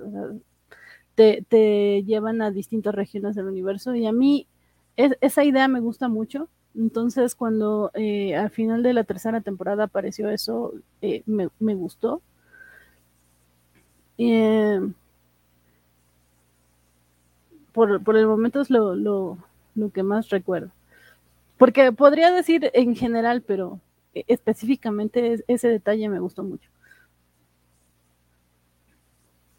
¿Alguien más? Pues, este, agregaré que sí, que la, la, tercera temporada que es de las, si no la mejor, es eh, de las mejores y parte de eso es precisamente la parte en la que se, se revela la, primero cuando se activa la, la, porque primero la protomolécula, después de todo un relajo que se hace en una estación, que se va a estrellar a Venus y luego de ahí sale una como calamar de metal y va a la órbita de Urano y ahí es cuando se forma el anillo. Pues el anillo está inerte, pues no, nadie sabe qué onda. Y precisamente es cuando el chico este, el Maneo Young Espinosa, este, uno del cinturón que se dedica, son como esos shooting que no son como carreras, como romper récords de velocidad, pero usando la gravedad de los, de los planetas. Y para impresionar a su novia, este, que está en, no sé qué estación espacial, dice, no, pues yo me voy a aventar por el anillo. Y en cuanto toca la superficie del anillo, el anillo se activa y el anillo implementa este límite de velocidad y es lo que hace que el tipo, que a la nave no le pasa nada, pero el tipo se desintegra completamente. Este, y más reciente de la, de la última temporada, este, esta, las batallas en el espacio son algo que me, gusta mucho esta serie, pero esta en particular, que es cuando, cuando por azar el Rocinante se encuentra Alpela, que es la, la nave de Inaros, y con otras dos naves, y los, los empiezan a perseguir. Y la forma en la que se deshacen de ellos, este, con esos giros y todo así bien súper calculado con los tiros y todo está, está muy padre eso. Sí, es, esa batalla, bueno, en general las batallas, pero esa batalla sobre todo me, eh, está mucha porque como, bueno, la serie no tiene un súper presupuestazo, o sea, no es, no es Game of Thrones en ese aspecto. Entonces muchas de las batallas a veces están hasta más platicadas y la estás viendo como en las pantallas y todo, pero te queda muy claro qué es lo que hizo esta Bobby para calcular cómo, cómo les calcula el giro, que es que cada vez que disparamos hacen un giro así y como las naves tienen que seguir cierta inercia, dice, ah, no, pues el siguiente que dispare van a girar así y le, les doy así. Y me sorprende lo emocionantes que son, pero ya cuando las vuelves a ver, no ves tanto balazo ni nada, más bien es como, como a través de guion y pláticas y cálculos y todo te emocionan. Y esa fue una de las cosas porque entiendes perfectamente cuál fue la estrategia que usaron y no es algo tan sencillo, pero te lo deja muy en claro la serie. Este, de, de, momentos favoritos, bueno, ah, ahorita del, del, que mencionabas de cuando se estrella este, el tipo en el anillo, este, un detalle ahí que, que, que quiero señalar, eh, el chavo cuando va volando va escuchando, escucha dos canciones, no recuerdo cuáles uh -huh. son, pero una de ellas es Highway Star de Deep Purple, pero sí. tiene eh, palabras en el idioma de los cinturoneros. Sí. Entonces se me hizo como un guiño muy, muy simpático. Sí. Eh, mi momento favorito, la verdad, es bien difícil son seis temporadas, son como que 70 episodios. Hay muchos momentos que me gustan mucho, pero yo creo que uno así que, así que recuerde ahorita que me encanta es cuando eh, esta Drummer se despide de, Ashford. Bueno, no se despide él, cuando destapa la, la, botella para como decirle adiós a su amigo. Ah, sí. Este, no sé por qué me vinieron a la mente dos momentos muy trágicos, pero ese y cuando a Bacerala acepta que su esposo murió en el ataque a la Tierra y que decide ir a que como que lo ha estado negando y hasta, le ha estado marque y marque y marque y no le contesta y hasta que por fin lo acepta y decide ir a poner su nombre al mural de los caídos. Esos dos momentos me encantan y los dos me rompen tanto del de, corazón, la verdad. Eh, son los que recuerdo, hay muchos otros, algunos más emocionantes, algunos más graciosos, pero son los dos que me vienen ahorita a la mente.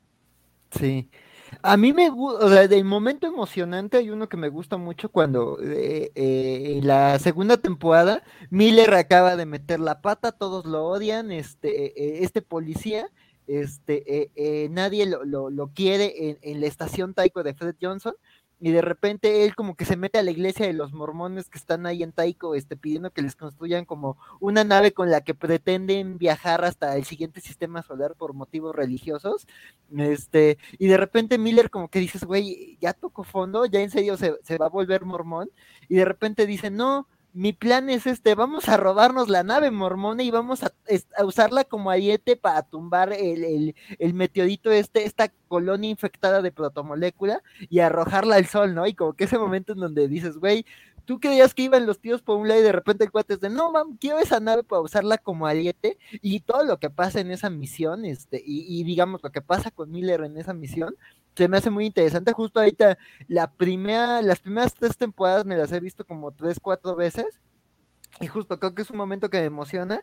También de un momento triste que me gusta mucho, tal vez no es un momento muy llamativo, pero a mí se me hace como muy intenso y eso. O sea, son, escenas con tres pesos, pero, o sea, usan las partes espaciales como muy contadas, pero me gusta que sí le dan ese dramatismo y, no solo es meterte ciencia ficción dura, sino también hacer que tenga un peso emocional.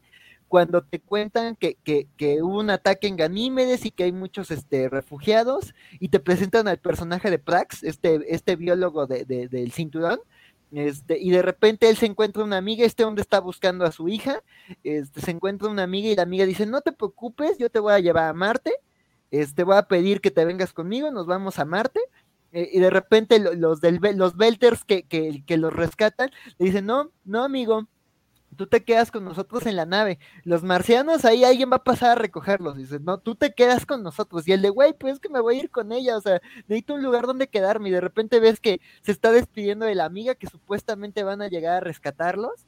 Y de repente ves que abren la, la compuerta y que está el espacio y ves cómo se les va el aire y cómo la amiga de repente sin cámara lenta empieza a morir. Se ve una escena súper cruel, súper triste, pero muy bien hecha, ¿no? Y te habla de, o sea, de eso, no es una historia de buenos y malos, pues recursos limitados, supervivencia, los Belters de alguna forma van agarrando una identidad como muy, tribal por todo lo que les han hecho la Tierra y Marte, y le dicen a este Prax, tú eres Belter, los Belters nos quedamos unidos.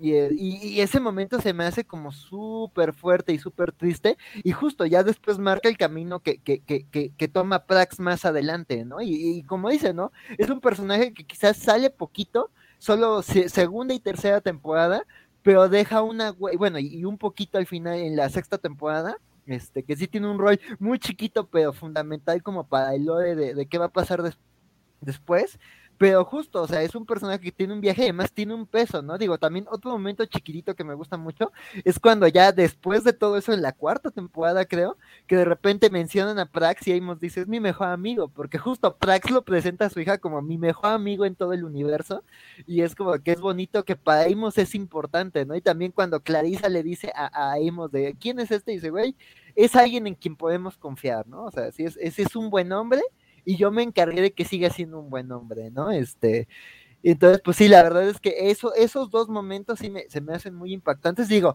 la sexta temporada tiene muchos, este, y digo, creo que no hemos hablado de ella en forma, entonces si quieren, ahorita nos vamos a hablar de qué pasa ya, full spoilers, en la, en la temporada final de, de, de, de The Expanse, ¿no? Este, digo, yo antes de empezar quería, quería decir que los creadores dijeron que como que cuando se les cuestionaba de que por qué terminaba en la sexta temporada y fue como de este es el acuerdo que teníamos, este, a ver qué pasa con los libros, pero hay una, hay una cosa que me gustó que dicen, ¿te acuerdas de la cortinilla que aparece al inicio de la serie que te explica como de que ah, está la Tierra, Marte, tienen conflictos, está el cinturón y de que una chispa puede empezar una guerra?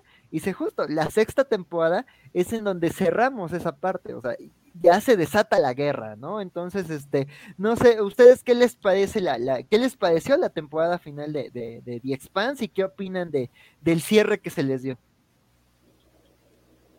Pues a mí eh, sí me gustó, este, obviamente está mucho el tema de pues, por qué ya no, por qué no le siguen con nosotros, por qué no va a continuar, pero afortunadamente el punto en el que termina el sexto libro es un si iban a terminar la serie prematuramente eh, respecto a los libros, era el mejor punto en el que podían haberlo hecho. Eh, así que en ese sentido pues, eh, hubo suerte. Y en cuanto al, al final en sí, pues, sí me, me, me, gustó bastante. Este, otra escena impresionante que es cuando van a intentar eh, tomar la, estación del, anillo, cuando se da la vuelta el Jean Batista, que ahí cierra otro círculo porque ese es otro transporte de hielo, y empiezan a salir todos los contenedores. Está este, súper chingón ese momento. Sí. Este, pero sí, a, mí sí me, sí me, a lo mejor sí fue muy corta, seis episodios, pero sí terminó en un buen lugar, en el mejor lugar posible que pueda haber terminado, dadas las circunstancias, y en sí sí me gustó la ejecución. Eh, yo también la verdad quedé muy satisfecho con la última temporada. sí estoy de acuerdo en que está, o sea, es corta y sí está algo apresurada, eh, pero creo que sabe dónde pisar el acelerador. Por ejemplo, es apresurada, pero nunca a costa de sus personajes. Más bien, por ejemplo, a veces escenas que a lo mejor normalmente, por ejemplo, la planeación de, la batalla final, eh, yo creo que en otra temporada eso hubiera sido dos, tres escenas. Aquí fue una escena así rápida. Este, hay varias cosas que creo que en otras temporadas se hubieran tomado un poco más de tiempo y aquí tuvieron que darles un poco más de velocidad pero nunca perdieron de ojo a los personajes. Eh, ningún personaje hace, da un brinco así pasado, ningún personaje toma una decisión que no tenga sentido por el bien de avanzar la trama. Este, es una comparación que creo que es imposible no hacer con la última temporada de Game of Thrones, que es donde creo que estuvo el error, que es una temporada apresurada, pero que su apresura a sus personajes y los obliga a llegar a lugares a los que no estaban listos para llegar en un tiempo muy corto. Esta serie no, todos los personajes se mantienen muy fieles a sí mismos.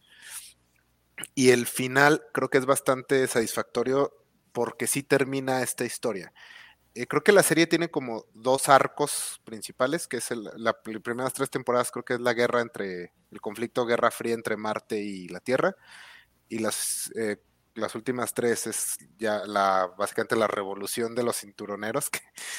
entonces eh, cierran este como conflicto inicial y nos dejan como las pistas para lo que sería una algo mucho más grande, tal vez una amenaza ya existencial que vendría de, pues de más allá de los anillos. Eh, aquí sí les, me gustaría preguntarles, ¿qué opinaron ustedes de la inclusión de las, los pequeños cortos al principio de, la, pequeña historia esta con la que inician todos los episodios? Lo de la Tengo entendido que están, eh, sí, la, historia en Laconia. Tengo entendido que esto está basado en una novela corta que se llama Perros extraños, una cosa así. Eh, ¿qué, ¿Qué opinaron de eso? De que le dedicaran en total, no sé, creo que son como 20 minutos, pero en una temporada que ya es corta, que le dedicaran tiempo a esto pues, digo, no, a mí sí me, gustaron, este, a lo mejor si, si ya no se dan las circunstancias para que se adapten los, los otros tres libros, a lo mejor sí va a ser, sí va a haber un poquito de nostalgia al ver esa, esos, esas escenas introductorias, porque básicamente esas escenas están, esas, están telegrafiando los, eh, los últimos tres, eh, tres libros. Son así como que señalan así muy fuerte a, a, dónde va a ir la historia. Así que sí, sí me gustaron, pero sí va a ser un poquito triste. Eh, si ya no continúa la historia, sí va a ser un poquito triste ver esas escenas otra vez. Pues a mí la verdad es que al principio me desconcertaron un poco porque eh, tardé en, en, ver la última temporada. O sea, había dejado la serie en pausa no por falta de interés, sino por falta de tiempo. Y de repente cuando la retomé, Ah, esto que pasó, de que me perdí, eh, pero me pareció una historia interesante, eh, aunque como dice eh, Luis, la verdad es que a mí me hubiera gustado, no sé, a lo mejor que, no sé si lo hubieran puesto en un solo episodio, pero creo que si le iban a dar la importancia para ponerla en toda la temporada, tal vez bueno, no sé, perdón, sí me queda esta sensación de mm, no me dieron suficiente tiempo para cerrar estas historias de los personajes que, que como dice Isaac, sí están bien cerradas, pero eh, de manera un poco apresurada, y al mismo tiempo no me dieron eh, suficiente de la historia de Laconia. Entonces, eh, creo que se quedaron un poco a medias en ese sentido. O sea, es bonito, me parece una historia interesante, pero creo que sí podría haber prescindido de ella en beneficio de que le dieran más tiempo a la historia central. Sí. Pues mira, a mí la verdad sí me dejó satisfecho, o sea, la verdad me quedé con ganas de más y como dice Luis, yo creo que sí va a ser muy triste si, si no siguen adaptando, pero digo, este, ahorita vamos a ir a eso, digo, yo estoy optimista, pero este, la verdad es que este, a mí se me hizo, o sea, justo creo que equilibra, e, está algo extraño, ¿no? O sea, sí se tiene que ir muy rápido, pero al mismo tiempo es de, vamos a meterte esto de los libros, que sí es importante, de, de esta novela, que es importante que sepas por si hacemos esto otro, y, y, como que, digo, incluso sí vi un artículo que decía, este, de Expanse, este, corrió los mismos riesgos que Juego de Tronos en la última temporada, pero los resolvió de mejor manera, ¿no? Y hablaban de eso, ¿no? De que, dices, mientras que la, las últimas temporadas de Juego de Tronos era de, necesitamos a los dragones acá, yo de acá, yo de acá, que pase esto, porque si no, no va, no va a pasar esto, y así de que todo está aceleradísimo, y de que fue por dos temporadas mínimo, este, y de que ya no sabían por dónde ir. Aquí sí es como de que, digo, también se nota, ¿no? Que los autores están metidos, es como de, güey, vamos a irnos rápido, pero es importante que quede esto pendiente, que sepas esto, que, que, que, que porque además digo, creo que el que te recuerden que, que la coña está ahí, sirve también para entender como ese golpe que te dan al final, ¿no? De que en teoría la coña es aliada de, de la Armada Libre de Marco Inados, que es este Belter eh, eh, renegado, resentido, este, eh, expareja de Naomi, que, que es básicamente un terrorista y que por, por, cosas de alianzas improbables que hizo, este, tiene la Tierra en una, en un, en el peor momento de su historia.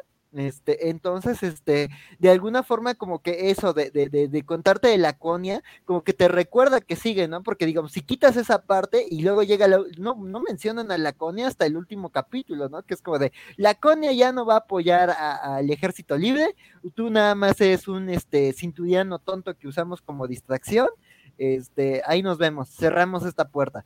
Entonces, sí, este Digo, creo que el, el, que te estén recordando al inicio de cada capítulo, existe Laconia, son marcianos renegados, son científicos, este, está Cortázar y Cortázar es peligrosísimo, este, este, sí, este, de, de alguna forma como que te, te, mantiene constante ese, ese amenaza invisible, ¿no? Y digo, respecto a la trama principal, a mí se me hizo como, como muy interesante, digo, a mí sí me gustó la quinta temporada y me gustó mucho la trama de Naomi y los costos que tiene eh, eh, todo el tema de, de, de Naomi para la tripulación del Rocinante. Y aquí me gusta que aunque sí son escenitas muy rápidas, creo que toda la tripulación tiene eh, eh, este momentos de brillar. Además, como que esta temporada empieza con que la tripulación de la Rosy se enfrenta pues al duelo, sigue lidiando con el duelo de la muerte de su piloto y están en ese reacomodo, ¿no? Y con escenas como muy puntuales, te hablan del duelo que tienen, de que Naomi y Holden siguen sin aceptar, a, aunque tuvieron que aceptarla, no aceptan que, que, que, la hija de la otra hija de Jules Pierre está en la tripulación porque Amos le agarró cariño, este, y pero de repente eso se resuelve muy bien, o sea, ya en el último capítulo como que ya hay escenas muy puntuales como esa de Amos y Naomi en donde dice, güey, yo, tú me decías jefa, aunque pues técnicamente yo, tú eres mi superior, y ahora veo que, que, que quien te, tú me, quien te dice jefe es esta Clarice, y pues ahora veo que, que digamos lo que, lo que teníamos, ahora tú lo tienes con alguien más, este, esa escena, este, las escenas del comedor, esas escenas en donde Clarisa le, le habla a Holden de, de, por qué no se tiene que sentir mal por, por, por, no matar, creo que son escenas como muy puntuales, pero que llevan a todos los personajes a tener como, como sus procesos, ¿no? Bobby, Amos, este, Holden, este, Abasarala, como que todos tienen su, su ciclo, y creo que, que, que eso, por ejemplo, en el penúltimo capítulo, o sea, cuando te están como, como planteando todo este encuentro entre Dromer y Abasarala, y como que sí es el, el, el meollo de, de, ese capítulo y como lo que va a marcar un antes y después en la guerra y en la relación de la Tierra y, y, y, y el cinturón sí está, está padre porque justo Drummer viene de un viaje, viene de perderlo, viene de darse cuenta como de, ciertos costos y Abasala también viene de darse cuenta de, sus errores, ¿no? Y la parte en la que le dice a esta, este, Drummer, que Drummer le dice, oye, pues muchos cinturianos han muerto por hacerle caso a los sinners. Y dice esta Abasala, pues sí, y la gente de mi planeta murió masacrada por eso, porque nosotros abusamos de ustedes y somos conscientes de que si lo repetimos va a surgir otro Marco Inaros y nos va a ir peor. Y dice, o sea, de hecho, por... la frase que dice Marco Inaros era inevitable. Marco Inaros era inevitable, sí. Sí, o sea, era inevitable que, o sea, alguien así eventualmente iba a salir porque era, siempre dicen son 100 años, ¿no? Creo que 100 años lo que tiene existiendo el cinturón, que son como 100 años de opresión. Sí. Y sí, dicen que son generaciones, porque ya. Fíjate, perdón. Eh, perdón, sí, te- bueno, ahorita que mencionas es interesante el hecho de que es un futuro post mm, o sea, el tema de la discriminación por raza ya no existe, ah, pero, pero siempre encontramos nuevas maneras para discriminarnos entre los humanos, entonces ahora las divisiones son estas entre el Marte, la Planetarias. Tierra y, y los asteroides, aunque ya, ya no vemos el color de la piel al parecer, pero con razones nunca nos faltan. No, que, que además eso está padre porque, eh, eh, o sea, ves cómo se discriminan entre ellos, ¿no? Su- sus términos peyorativos, como eso, ¿no? Que a los marcianos les dicen dusters, pero algunos lo toman como orgullo, ¿no? Cuando Bobby tiene a su tropa que le dice, él tiene, cuando están discriminando al terrícola, el que nació en la tierra, que dice, él tiene mismo polvo que nosotros en la sangre, nosotros estamos más allá de eso, ¿no?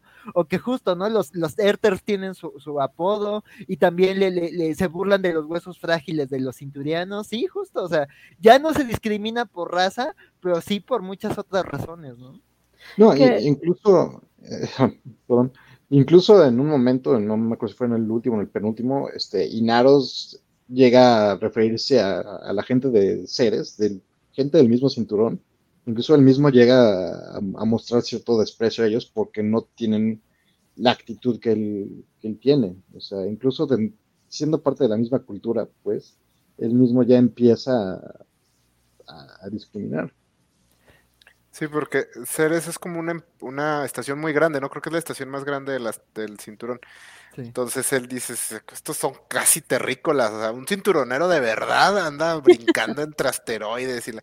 Porque incluso dicen que hay, gente en Ceres que no sale al espacio, que no, no tiene por qué, o sea, realmente es lo bastante grande como para que vivas ahí siempre. Entonces, Pues aparte Miller. Inaros es así como que, ándale, Miller.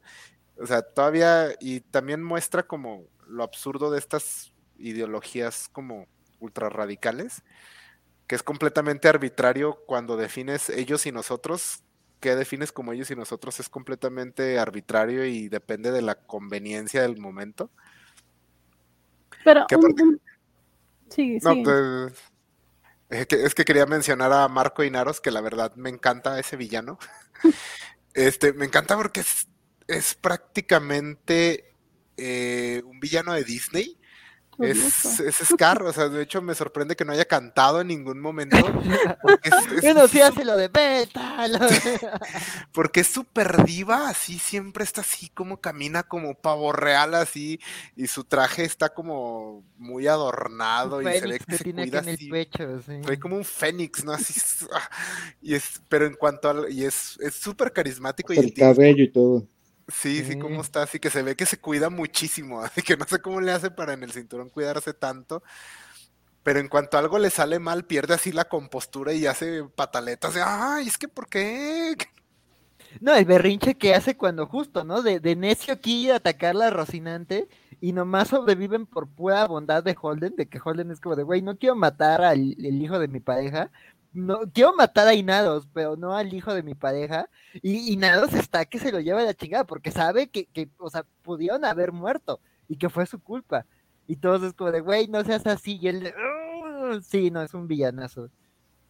Que nada más para ahondar un poco en esta cuestión de discriminación que mencionaban, es porque por en los cinturoneros, bueno, los que del cinturón de asteroides y los de Ceres tienen eh, un tercio de la gravedad de la Tierra y también los, los marcianos. Y por eso es que sus huesos son más frágiles, ellos son más altos, más delgados. Entonces, su constitución es diferente a la de un ser humano que creció en la Tierra. Y entonces, como decía Axel, no, ahora ya no discriminan por, por morenitos o por de piel amarilla o algo así, sino porque estás muy alto y eres frágil. y, y también, perdón, también eh, mencionar para los que no han visto la serie que eh, esto de que mencionaron de Inaros es porque Naomi, un- eh, uno de los personajes principales, o bueno, de los buenos, se supone, entre comillas, ella tuvo un hijo con, con el malo, con el malo más malo. Entonces, eh, tiene muchos conflictos eh, emocionales, eh, sobre todo en las dos últimas temporadas. y que, que hacen que pues todo el tiempo esté como preocupada por su hijo que está con el papá malo, que es la principal amenaza de, de, todo el sistema. Eh, y al mismo tiempo pues pensar en salvar a, su familia, eh, a la que considera su familia, que es la tripulación del Rocinante, ¿no? Que son los que estamos viendo en pantalla en este momento para los que están viéndonos en, en streaming. Sí, Alex, Amos, Naomi y, y, Holden son como la, la familia que, que, va formando este, pues los cuatro se vuelven familia a lo largo de, de, la historia, ¿no? Digo, algo que también me gusta es como este momento de la tercera temporada cuando te presentan la plaquita de la Rocinante es una nave independiente a cualquier facción, este, propiedad de este Holden, Naomi, Amos, este, Alex, este, y es un salvaje legítimo y justo, o sea, el, el, debate final de Naomi es eso, ¿no? O sea, proteger la familia que, que ha construido a lo largo de, de, este viaje, porque pues la, la, familia que tenía con Marco y con Philip se perdió cuando Philip lo obligó a hacer algo horrible, eh, digo, este Marco lo obligó a hacer algo horrible, y justo la familia que ha construido a lo largo de, de, de, de, bueno, desde, desde que sobrevivió a, a, su trágico rescate de hielo, este, pues sí, eso es la familia que está protegiendo, ¿no? Y creo que eso me gusta, y digo, creo que eh, redondea muy bien el mensaje de la serie, ¿no? De que todo tribalismo es, es, es, extremo y peligroso y justo, ¿no? También hay que defender como, como a, a tus cercanos, ¿no? A, a, no, no, vale la pena algo si, si, si, tus seres queridos van a perecer o, o perder, ¿no? En, en, el tema que mencionábamos del, como de las metáforas de discriminación y todo, eh, la, la, una de las últimas escenas de la serie es que ya después de que ganan esta guerra y derrotan a la Armada Libre, al villano, eh, pues hay como la reunión de paz después de la guerra para llegar a un acuerdo y están las tres facciones que son Marte, la Tierra y el Cinturón. Y aquí eh, Marte y la Tierra están como pues en un lado y y el cinturón en otro. Y me gusta mucho cómo esa negociación ocurre, que es este, el, que el, o sea, el drummer, que es quien está representando el cinturón aquí, o sea, si les di dicen es que tenemos que formar un, un sindicato que controle el tráfico Comercio. a través del anillo. Y Drummer ve y dice, no, no, es que a ver, o sea, nos vamos a juntar, o sea, e, el, el, anillo lo tenemos que controlar los cinturoneros. Y les dice, no, no, no, es que no, no podemos dejarles a ustedes el control. Dice, ¿por qué no? O sea, no, lo vamos a hacer entre todos. No, pero es que ustedes son dos y nosotros somos uno. Y siempre, o sea, no, nunca vamos a ganar ninguna discusión. Y hay un momento donde le dice a Bacerala, no, no, te prometo que serás, serán tratados con respeto. Y le dice, no, pues yo te prometo a ti que ustedes van a ser tratados con respeto. ¿Por qué tu palabra sí vale y la mía no? Y es como un momento bien interesante, así como de esta minoría que dice, no, o sea, queremos poder de verdad, no queremos ¿por qué tenemos que confiar en que nos van a tratar con respeto? A ver, denme poder, denme las armas con que defenderme y entonces nos tratamos todos con respeto. En 100 años no nos han tratado con respeto, ¿por qué van a empezar ahora? Exactamente. Sí, entonces... Y ahí se ve cómo, cómo Marte y la Tierra, incluso la Tierra que está representada por Abasarala, que es las personas más inteligentes, incluso en ese momento se ve que Marte y la Tierra como que todavía no les cae el 20 de, de, de que ya las cosas son distintas y pues ahí es cuando, cuando Holden tiene que, forzar la situación para que pues, caiga el 20, digan, no, ya, la, ya, ya es otro mundo, ya es, ya es un antes y un después, ya, ya con el con esto, este anillo y estos 1300 mundos nuevos, este, ya las cosas ya no pueden ser como eran antes. Y por eso, y Holden es el que tiene que, que, forzar la decisión final para que, se adapten a esa nueva realidad. Sí, porque Abasarala como, como dirigente de la ONU siempre es como bastante condescendiente con los del cinturón, ¿no? Como que dice, sí, sí les creemos, sí, sí les damos respeto, sí, sí lo hacemos. Ella se ve como la mamá del sistema solar, o sea, es como, sí, sí, mi hijo, sí, está bien, váyase a su cuarto, ya, ahorita, ahorita platicamos. Pero, ah, pero al final, eh, pues como bien dicen, no, no le cae el 20, ¿no? Eh, nos dice Fernando Gil, hola Fernando, eh, todo tribalismo es peligroso, pero Marco Inari sí está absolutamente loco. Es, es como dicen eh, un, un, villano caricaturesco, ¿no? De lo, de lo, loco que está. La expresión de Abasarala de, ay, de Holden, ahora sí me atoraste. ¿Cómo le dice? Le dice una frase de You little fucker. O sea, su pinche insulto está bien chingón, ¿no? Creo que está bien chingón lo que le dice. Sí, ¿no? Uh, you little duplicious shit, creo que es lo que le dice. De hecho, en el episodio final, Abasarala tiene dos frases que son muy contundentes. Una es cuando uno de sus subordinados le dice que no se preocupe, que todo va a estar bien, y ella dice, le dice, hiciste lo correcto, y le dice, lo que hice fue muy poco y muy tarde, la triste historia de nuestra especie. Y otra cosa que también eh, dice, eh, ya cuando antes de que sea esta asamblea donde van a presentar a Holden como el nuevo eh, líder, que dicen que tiene que ser alguien apolítico y demás, ella dice, la guerra no termina en la batalla, termina en la mesa de negociaciones. Y, y, sí es cierto, ¿no? O sea, en estas cuestiones políticas, eh, aparentemente los soldados son los que, los que luchan, pero si los dirigentes quieren que esa cosa se extienda miles de años, no hay nada que hacer al respecto. Que, ustedes qué opinan, digamos, de, de, toda esa parte final, ¿no? Porque digo, yo vi, o sea, justo, ¿no? O sea, pues The Expanse ha sido comparada mucho con Juego de Tronos y justo esa escena de todas las facciones reunidas y de repente a la de vamos a poner a James Holden a liderar porque es el que ha estado con todas las facciones. Sí, en algún punto, y, y, muchos lo han señalado, dice, se acercó peligrosamente a niveles Bran el Roto, tiene la mejor historia y este, y de repente Holden es como de, hasta yo sé que esto es una pésima idea y esto no va a cambiar nada y vamos a tener un Marco Inados 2.0 en, en, dos semanas. Entonces a, mí, me gustó ese giro y además que Holden dice, güey, yo no, yo no quiero ser un héroe y yo quiero estar con mi familia. Nos dice eh, Fernando Gil, además a la insulta con una sonrisa preciosa. Onda, te quiero matar, pero nunca perderé el estilo en público. Sí, la verdad es que yo también soy muy fan de esta actriz. A mí me encanta su personaje, su papel, cómo lo interpreta. Sí es como muy elegante, pero al mismo tiempo como muy rompemes. sí, es, muy buena.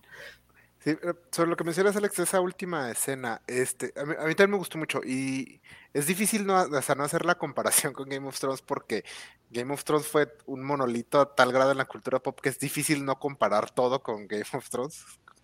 Entonces, eh, pero creo que eh, la, escena funciona también porque todos los personajes toman decisiones que tomarían en ese momento. O sea, nadie. Eh, el problema con, con, el, con Game of Thrones, la elección de Bran, es que no tiene sentido que lo elijan. No tiene sentido que. No tiene sentido que esos personajes toman esa decisión en ese momento. Eh, acá sí, incluso en el grado de que es. Buscan a alguien apolítico. Eh, claro que las personas en el poder buscarían a alguien apolítico, porque alguien sin inclinación política es básicamente alguien que apoya el status quo.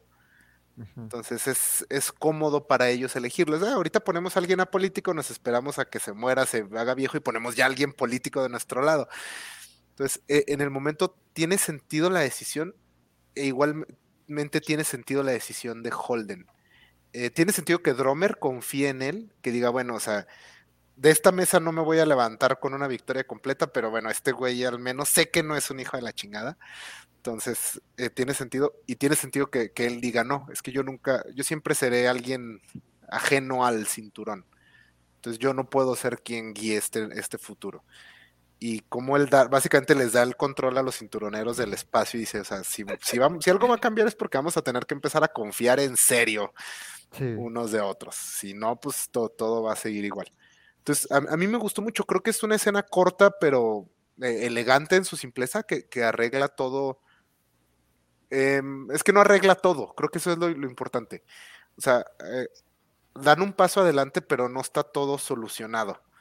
Este, de hecho, hay un momento donde dice a la, ok, traigan más café. O sea, como que esa idea de esto todavía le cuelga, esto va a tomar tiempo. Yo, yo, lo vi más como un soborno a Holden, porque es, Holden es así como que es no el café. Sí, Holden ama el café. Sí. sí.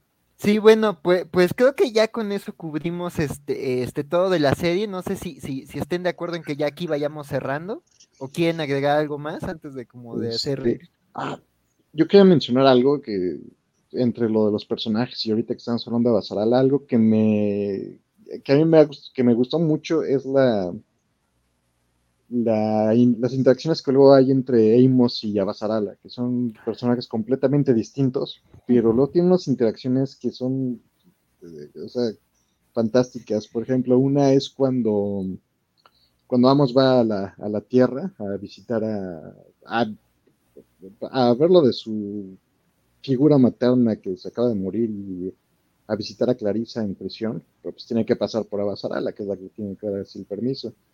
Y hemos tiene esta característica que a todo el mundo le pone apodos. Y a Basadala, que se llama Christian, él empieza a decir Crazy. Y pues obviamente a Basadala no le, no le hace gracia y le dice, oye, oye, no me digas así, no soy tu, soy la secretaria general de las Naciones Unidas, no tu, no tu stripper favorita. Y le dimos que puede ser las dos. Es una gran interacción, sí. Que además justo habla del cariño que, o sea, de que, güey, no te voy a aceptar eso, pero de, güey, da igual que seas la líder, ¿no? Pero además empieza esa interacción con, estoy agradecido contigo porque pues tú me enseñaste a usar las botas magnéticas, ¿no? Sí, que también es otra gran interacción. Cuando le dice, es que es como caminar en tacones, y le dice, ¿tú cómo sabes lo que es caminar en tacones? Y dice, no preguntes. No, siempre, he sido en el espacio. Sí, exacto, sí, no siempre he en el espacio, sí. La cara que hace Bobby en ese momento también. Nos dice Fernando Gil, yo creo que Drummer y Holden ya se habían puesto de acuerdo desde antes de esa reunión y por eso Drummer forza la situación para que le dejen a Holden el control del anillo. Pues según yo sí lo, sí lo menciona, ¿no?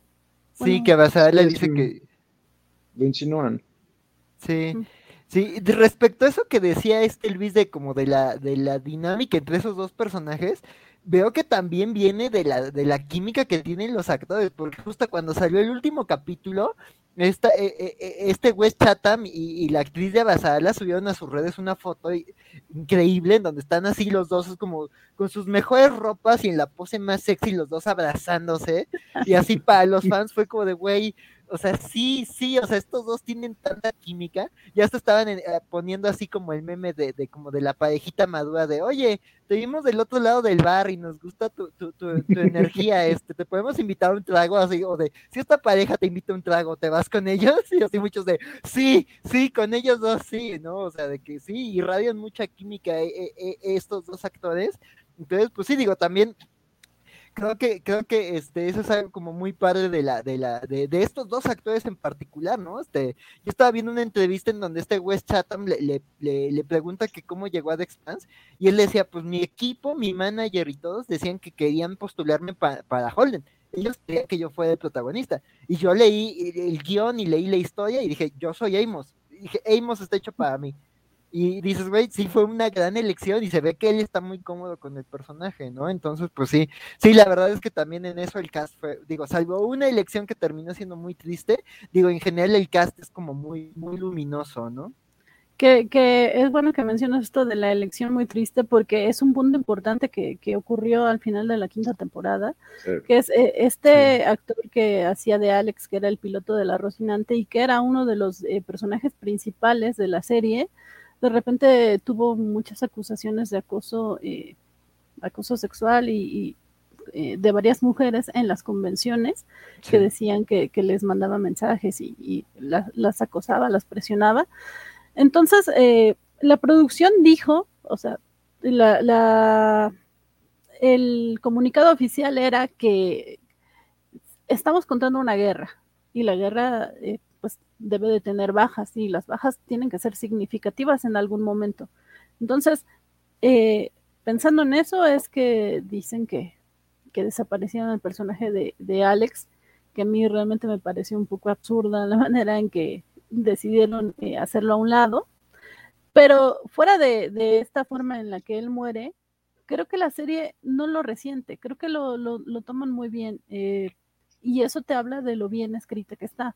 Eh, una, una cosa que, me gusta mencionar de esta serie es que se llama The Expanse y, es como literalmente de, lo que trata, es como descriptivo eh, el título de, de la serie, porque en otro contexto, perdón, en otro contexto podrías estar pensando que hablan de, de, la pequeña familia que se forma en el Rocinante, pero de ahí se va expandiendo a todo el universo. Eh, lo, los problemas que, que, se van suscitando ahí se expanden a, a, pues a, todos los rincones. Y, y, creo que lo abordan muy bien. Y por lo mismo de que empieza en un núcleo tan pequeño, pues vamos viendo cómo van creciendo personajes como, como Naomi, Amos eh, y, y, todos los que están eh, involucrados ahí, ¿no? Eh, Bobby, que no hemos hablado casi de ella, pero que empieza como muy, eh, muy retraída y, y, como recelosa contra todos los demás porque ella es marciana y está prácticamente eh, conviviendo todo el tiempo con, con terrícolas y, y, de repente pues va a, tomando confianza y, y, se integra bastante bien, ¿no? De, el, sí. La muerte de este Alex, eh, a ver, Luis, ¿tú cómo me puedes ayudar ahí? Tengo entendido que hay otro personaje importante en los sí. libros que tiene esa muerte, ¿no? Sí, este, Fred, este, Fred Johnson. Él en los libros se muere, se, se, se, muere así, él se muere durante el ataque, presente durante la batalla contra, contra el Pela, me parece, porque ellos, eh, por, no me acuerdo exactamente bien por qué, pero en ese momento él está viajando con la, con la tripulación alucinante, y durante la batalla, por la aceleración, él, él le termina dando una, una embolia. Pero como a él en la serie lo, lo mataron de otra forma, este, ya me imagino la producción dijo, no, pues vamos a aprovechar y vamos a matar así a, a Alex. Y pues ya durante la, durante el rescate a Naomi, precisamente, eh, sí le ponen esa situación de que, de que por la aceleración le terminan dando una embolia al personaje de Alex y ahí, ahí termina. Creo que es una pena, pero pues qué, qué, qué bueno que, que, lo manejaron de esa forma, realmente. Sí. Este, él en los libros, no diría con paréntesis, él en los libros sobrevive, este, no se muere, de, de hecho, nunca se muere, bueno, o sea, hasta que los libros. Y es un personaje que a mí me cae muy, muy bien. Este, y sí es una pena lo que pasó, pero pues lo manejaron de la forma que lo tenían que manejar.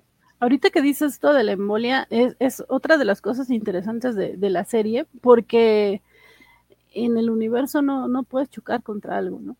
y no hay nada que te detenga.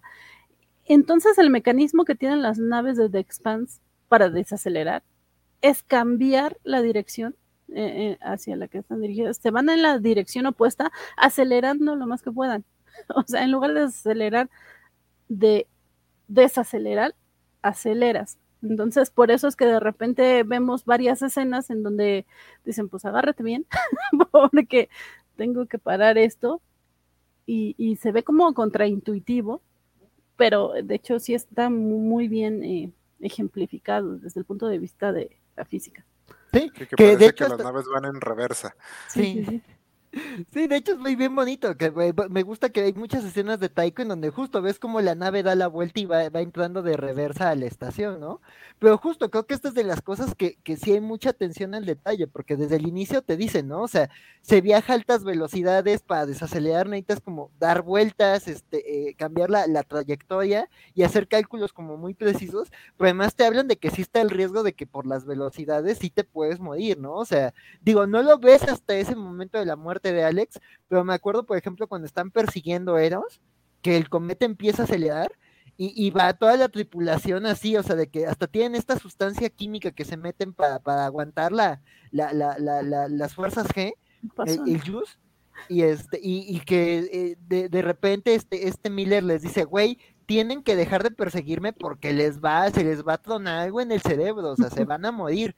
Entonces sí es como que, o sea, te lo explican varias veces, pero justo como que acá sí se siente como muy abrupto, porque además tengo entendido que ya estaba terminada la, la temporada cuando, sí. cuando, cuando se hace esta investigación y... y Esa y escena la hicieron después, o sea, sí. el problema fue que tuvieron que meter la escena donde se muere sin ocupar al actor.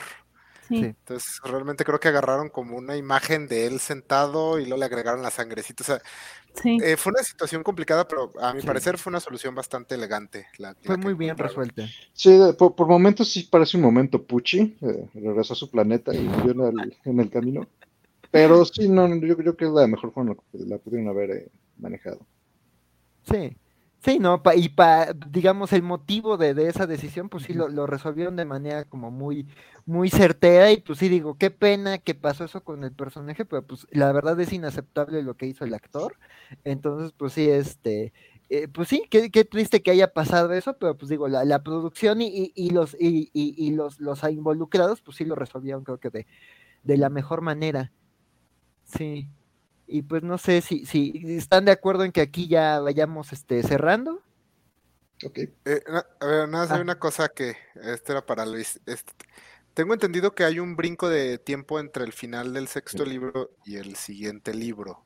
Sí, es, es... es, un spoiler muy grave si digo cuánto tiempo pasó. Eh, pues si no, no, no, si no vamos a tener ya, se supone que la historia. Años. 30 años. 30 años. O sea, realmente los personajes no, no cambian, este, son los mismos, digo, es el futuro, viven más.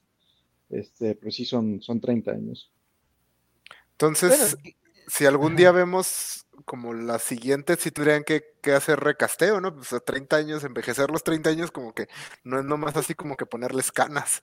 No, yo, yo lo que me imagino, sí, no, sí. o con, lo, lo, que me imagino yo es que digan, ah, pues para la versión en televisión vamos a recortarlo a 15, 20. Mm, ya sí, con sí, un sí, poquito de maquillaje y todo, pues ya. Sí. De hecho, yo cuando, antes de que anunciaran que esta iba a ser la última temporada, sí vi como muchos fans de, oigan, ¿cómo van a manejar lo del salto temporal? Y sí muchos decían, a lo mejor acortan el tiempo, y digo, a lo mejor, digo, ah, tienen dinero de Amazon, ¿no? Seguramente les alcanza para esta tecnología alienígena que usa Disney para rejuvenecer a Johnny Depp y a Robert Downey Jr. Entonces, este, este, pues a lo mejor puede ser eso. O yo, yo por ejemplo, mi apuesta, si, si se llegara a adaptar los últimos libros, me encantaría que fuera animado, o sea, los actores dando la voz, pero pues sí, ya con animaciones, este, un cel shade bonito, ahí este, ya todos arrugaditos. Sí, creo que, so, sobre todo por cosas que pasan al final, eh, creo que sí alguna alternativa de animarlo. Sí, porque sí. Es, es como que ya cuando la trama, bueno, el almirante Duarte lo dice al final, que dice, eh, tengo dioses que matar, creo sí. que te da una idea de que va a ser algo mucho más grande. Sí. Y aunque tiene el dinero de Amazon, pero esta no es la serie insignia de Amazon, o sea, no ha jalado, tiene éxito, no, pero no ha jalado a tanta gente. Y no la promovieron mucho ellos tampoco, no. ¿eh? No, pues la última temporada pasó casi bajo el radar, o sea, me tocó que muchos fans, me tocó justo a un fan que, que tiene podcast, este, este, eh, de repente yo decirle, oye, ¿ya viste la última temporada en su podcast? Y fue como de, güey, no sabía que ya salió, este, la platicamos en la semana que viene porque tengo que verla, ya como de, güey, pasó muy desapercibida, sí. Yo, yo recuerdo como una o dos semanas antes de que, de que empezara la, última temporada, estaba viendo en un partido de, americano en, en, Prime, y durante los comerciales pasaban, como, pasaban eh, promocionales de todas las series, de un montón de series que, que yo ni conozco, y ni una sola de, The Expanse. Y sí, no sé, por alguna razón decidieron no, no promoverla. Pero además está raro, porque además sí, o sea, se ve que sí es una, digo, Amazon pues es una parte de la productora, la productora principal es Alcor, que si no me equivoco es la de Scott, ¿no? Este, pero, pero justo, o sea, tienen más planes. De hecho, pues justo apenas se anunció eh, a finales de, del año pasado en, el, en, los Game Awards, se anunció un juego de, de, esta compañía que había desaparecido y volvió, este Telltale Games, que va a ser un juego de, para los que no conocen Telltale Games, son sí. juegos, murió y revivió, sí, este, sí, sí, sí este eh, eh, estos, esta compañía que hace juegos como muy narrativos, de point and click, de, de toma de decisiones, y anunciaron ya un juego de The Expanse protagonizado por sí. Romer. Uh -huh. Que yo quiero creer que es precuela, pero, pero por, por cosas del tráiler, este, porque sí mencionan como que está trabajando para Anderson 2, entonces sí, este, yo creo que mi, mi tía es que es precuela, pero justo viene un videojuego de The Expanse en, en, en los próximos meses. Sí. Sí, pues yo, yo, yo, tengo la esperanza de que sí se animen los, los tres últimos libros porque la verdad son... El final del último libro me, me gustó muchísimo y ojalá un día sí llegue a verlo en, en una pantalla. Entonces, ¿sí nos recomiendas echarnos los libros? Sí. Sí, hay, hay cambios, este, hay, como dije al principio, sí hay cosas que mejoran este, del, del libro a, a la serie, Camila Drummer, por ejemplo, Ashford, por ejemplo, este, algunas cosas. pero aún así los libros siguen siendo muy buenos y los y el final es muy muy muy muy bueno en los libros. Muy bien. Habrá que darle la oportunidad. Nueve librotes. Y más las novelas cortas y los cuentos. Wow. No, pues, muy activos estos escritores, este. Sí. Sí, muy bien. Pues, ¿quieren que aquí le, le, le, le, le, le- le terminemos? Empezamos con, con los comentarios finales. Sale. Sale. Ok, pues este, como decía, yo la recomiendo mucho. Yo me hice fan hace como cuatro años que la empecé a ver en- cuando todavía estaba en Netflix. Este, empecé a leer los libros hace como tres, cuatro años también. Y eh, sí, yo, yo, yo esperaba ya con muchas ansias que, que ya sacaran el, el final. Este, en el Inter pues, sí me, me, dediqué a, a conseguir las, los cuentos cortos y las, los, los, cuentos y las novelas cortas. Este, y digo, sí, sí se hacen muchos paralelos, sí se compara mucho por, por, el, por la, el tema, por el tipo de historia, por la misma relación que hay entre los autores, se compara mucho con Game of Thrones. Este, y afortunadamente aquí sí son más, sí trabajan más, sí tienen más, mejor ritmo para trabajar, así que ahorita la serie está completa, eh, tanto en televisión como, como, en, como en libros, así que dense la, la oportunidad, sí la, sí la recomiendo mucho. Eh, redes sociales, eh, anuncios parroquiales, algo así. Este, ya, ya puse ahí mi, mi nombre en la mi usuario de Twitter. Este, usualmente solo, solo tuiteo y shitposteo. Te- Tengo por ahí un hilo de memes de The Expanse que, que he estado agregando. Hay que Este, rescatar. Sí, Sí, sí, sí. Si Muy nos bien. puedes etiquetar, te lo agradecemos mucho. sale. Sí, sí, sí. Muchas gracias, Luis. Gracias por Muchas gracias, Luis. A ustedes, gusto. gracias por invitarme. Y esperemos que no sea la última vez. Ok, luego, luego vemos de qué otros temas podría, podría ser. Eh, bueno, también yo recomiendo muchísimo esta serie, a mí me, me encanta, yo creo que es la mejor serie de este tipo que hay. Eh, no sé si algún, si una turba de fans de Star Trek está a punto de venir aquí a mi puerta, pero eh, para, es la mejor que, que yo he visto, es, tiene personajes entrañables, es, es seria y oscura, pero no se regodea en la miseria, es esperanzadora en su- a su manera, es, tiene, tiene muy, muy buenas escenas de acción y creo que aparte es una... eh, yo diría que es una serie muy inteligente, pero no, no solo refiriéndome a los temas, sino que es una serie en la que los creadores siempre tomaron la mejor decisión posible en todo momento. Entonces, la verdad yo no siento que haya ningún momento donde se tropiece, no hay ningún momento donde sentí que la serie eh, se traiciona a sí misma o a sus personajes. Y es una... Yo, yo y mi esposa la, vimos en un mes toda la serie y, nos, y somos bastante malos viendo series, la verdad. Entonces sí, que, que le hayamos dado así este, es porque nos encantó. Y el final, aunque no termina todo lo... No cierra todas las puertas que había, este, creo que es bastante satisfactorio. Entonces yo recomiendo muchísimo, muchísimo que vean eh, The Expanse. Está todo completito en Amazon. Así que denle la oportunidad y tal vez con eso eh, algún día nos regalen una adaptación de los últimos tres libros en algún formato. Eh, como siempre menciono, yo no tengo redes sociales, pero me encuentran aquí en La Covacha, sobre todo en los programas de ñoñonautas que aparecen cada dos semanas, eh, los jueves cada dos semanas, que hago con Valentín García, donde hacemos análisis muy, muy clavados de algún cómic en particular. Entonces, si eso les interesa, pues ahí los esperamos. ¿Qué vas a reseñar la próxima semana?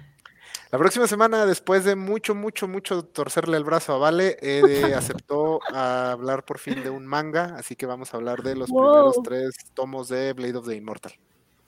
Ok, eso lo tengo que ver. Sí, no fue Sí, fácil, no. no fue fácil, pero lo logré. Cuesta mucho, sí, oye. Haz, haz- haz hazaña covacha, sí, logro desbloqueado. Isaac. Bernardo y yo no hemos conseguido que vea nada japonés, entonces sí, es un gran logro, Isaac. Sí, no, sí, pero Muy así a ver cómo Isaac. nos va. Muchas gracias, Isaac. Pues ahí lo estaremos viendo el jueves. Bueno, pues yo soy Elizabeth Ugalde, me encuentran así en Twitter. Muchas gracias por vernos por acá. Y qué bueno que Axel presionó para que, no presionó en realidad, pero qué bueno que propuso y propuso y propuso que hiciéramos este programa de The Expanse, que la verdad eh, concuerdo con Isaac, para mí también es como la mejor serie de ciencia ficción eh, de los últimos tiempos, porque digo, no nada más porque haga eh, las cosas bien en cuestión de ciencia la mayor parte del tiempo, sino tiene una producción súper eh, bien hecha y, los personajes están bastante bien construidos. Yo no conocía eh, las historias de las novelas. aquí Luis apenas nos dio un esbozo, pero sí suena que son igual interesantes. yo sí me quedé con ganas de más, digo, cerró bastante bien, pero deja un poco abierta la posibilidad de que haya algo más adelante. Ojalá, aunque sea película, no lo sé, digo, a mí me gustaría que siguiera en formato de serie, que alguien la retome, pero recordemos que The Expanse es una de esas series como Lucifer que rescatamos, que rescatamos en redes sociales porque fue cancelada cuando estaba en Sci-Fi, en el canal Sci-Fi. Y, y, después se la llevó Amazon Prime, afortunadamente. Entonces, eh, pues ojalá que pase otra vez eso, digo, un rayo no cae dos veces en el mismo lugar, pero bueno, ojalá, no sé. Eh, yo los espero este domingo para eh, hablar de Peacemaker, que ya estrenó su siguiente episodio y, parece que la gente le está gustando bastante. Yo, a mí ya me está convenciendo. y, los miércoles también ya saben, en, la covacharla del libro de Boba Fett, que tuvo una cuestión rara aquí que más parecía el libro de, de, Mandalorian y ahí tiene Isaac de la Rocha un, un, un, comentario en el Facebook Cobacho por si lo quieren ver para conocer su opinión. Y también Isaac, puedes venir a la Cobacharla si quieres para opinar. Pero bueno. charles en horarios de oficina, pero pienso estar sacando comentarios venenosos y destructivos contra el libro de Boba Fett durante los próximos días. Bueno, no todos, algunos, ah, hay cosas buenas de la serie, pero en general, ah, qué pinche decepción es. Este, sí, sí, sí, basta con leer ese comentario en el Facebook para entender sobre qué va Isaac. Pero bueno, muchas, muchas gracias, eh, Axel, por, por invitarnos y, y, sigan viendo todos los programas cobachos que esta vez le va a tocar a Axel hacer los comerciales. Sí, bueno, pues yo, yo quería agradecerle al staff Cobacho, porque sí, yo insistí mucho de quiero programa de The Expanse, hablemos de The Expanse, hablemos de The Expanse. Este, eh, eh, la verdad es que a mí es una serie que me gusta mucho. y, digo, a quienes nos estén viendo, digo, este, digo, también hoy hubo poquita participación, pero muchos amigos con los que hablé fue de, güey, es que le he intentado ver y no puedo pasar de los primeros capítulos. Y yo de, lo entiendo, o sea, yo me he echado como tres, cuatro veces las primeras temporadas, este, y, y la primera temporada me cuesta mucho, o sea, apenas en el último rewatch que me eché con, con, mi, con mi novia, este, eh, no, a ella y a mí nos costó mucho, o sea, yo ya sabía y le digo, espérate, vale la pena, pero justo nos tardamos como un mes en pasar de los primeros capítulos de que los íbamos postergando, pero ya de repente, ya cuando sabes más o menos de el meollo del asunto, como decía alguien en los comentarios, cuando introducen la protomolécula, la serie arranca, o sea, ya el motor de Epstein va todo lo que va, ya para la tercera temporada ya sientes que te sale el cerebro por la nariz. Entonces, este, este, la verdad es que a mí me gusta mucho, o sea, yo no suelo ver como la misma serie varias veces, digo, eh, hay muchas series y ¿para qué pierdes el tiempo viendo una que ya viste muchas veces? Yo soy de esa lógica de Expanse, la he visto muchas veces porque le rasco mucho cada detalle, y justo hay partes de, de las más pesadas que cobran un nuevo sentido la primera vez, y justo ahorita muchos amigos cuando les dije, voy a hacer este programa, voy a hacer este programa, me dijeron, no, es que me cuesta mucho trabajo, y yo de dale oportunidad a los primeros capítulos. Ahorita ya una amiga me escribió de, güey, ya voy al final de la primera temporada, ya no puedo para ello. Lo que te espera, amiga, lo que te espera. Entonces, pues sí, la verdad es que, la verdad es que si, si, si ya la vieron, eh, eh, eh, vénganse a la charla aquí en el video, comenten en los comentarios, seguimos la charla. En mi Twitter, R. Axel Alonso, pues podemos platicar. Digo, también eh, yo a Luis lo, lo, invité porque justo este vi que hace unos meses puso, van a adaptar los perros extraños, eso va con todo. Entonces dije, ah, mira, conoce los libros y es un fan de Hueso Colorado, ¿no? Entonces sí, en Twitter, pues este, ahí podemos seguir la charla. Este, también este, este viernes yo no voy a estar eh, eh, en los cómics de la semana porque tengo, tengo, tengo planes, pero pues esperemos que voy a estar ahí comentando en, la sala de comentarios en Peacemaker, esperemos, a lo mejor en alguna noticia, este, y, y pues si no, los miércoles miércoles este, yo estoy ahí poniendo memes mala leche sobre el libro de Boba Fett. Yo sí no tengo muchas cosas buenas que decir, pero tengo muchos memes. Entonces, este, pues nada. Y pues también gracias a todos los que nos siguieron y pues no se pierdan los programas este Cobachos, mañana Francisco Vale y Bernardo, esperemos estén hablando de los cómics de la semana. El sábado tenemos a los Rucasos, que van a hablar de deportes. Este, el, el domingo este, tenemos la, la, la, eh, eh, la, la covacharla de Peacemaker, que sí, coincido, se está poniendo muy buena Peacemaker. Este, que además hay reto covacho de baile, si no me equivoco. Entonces también si ustedes se quieren grabar ahí haciendo la coreografía de, de, de la intro de Peacemaker, ¡Loso! ¿Mané?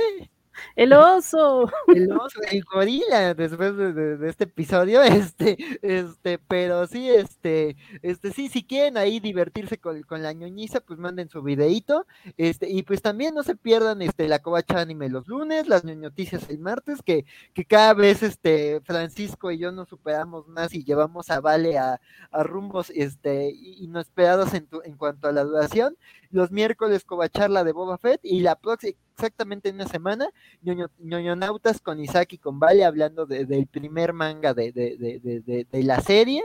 Entonces, pues ven, eh, eh, tenemos mucho programa Cobacho. Yo espero, todavía no hay nada concreto, pues espero pronto volver en unas semanitas con otra Cobacha en vivo sobre otra serie inspirada en otra saga de libros. Este, pero todavía no, no quiero anunciar nada para que no se nos sale. Entonces, este, pues nada, mu muchas gracias por, por, haber estado con nosotros, muchas gracias a, a, al, al, panel, yo, yo me divertí mucho y necesitaba ya desahogarme de, de esta serie, entonces pues nada, ahí se seguimos en contacto y pues buen viaje. Pues sí, buen viaje. Muchas gracias a todos los que se suscriben al canal de YouTube, al de Twitch y, y, que nos dejan comentarios en todas nuestras redes sociales. Gracias Luis, Isaac, Axel y gracias a todos los que nos vieron, a los que comentaron. Muchas gracias. Nos vemos. No, gracias a ti. Gracias a ustedes por invitar. Hasta la próxima. Hasta luego. Hasta luego.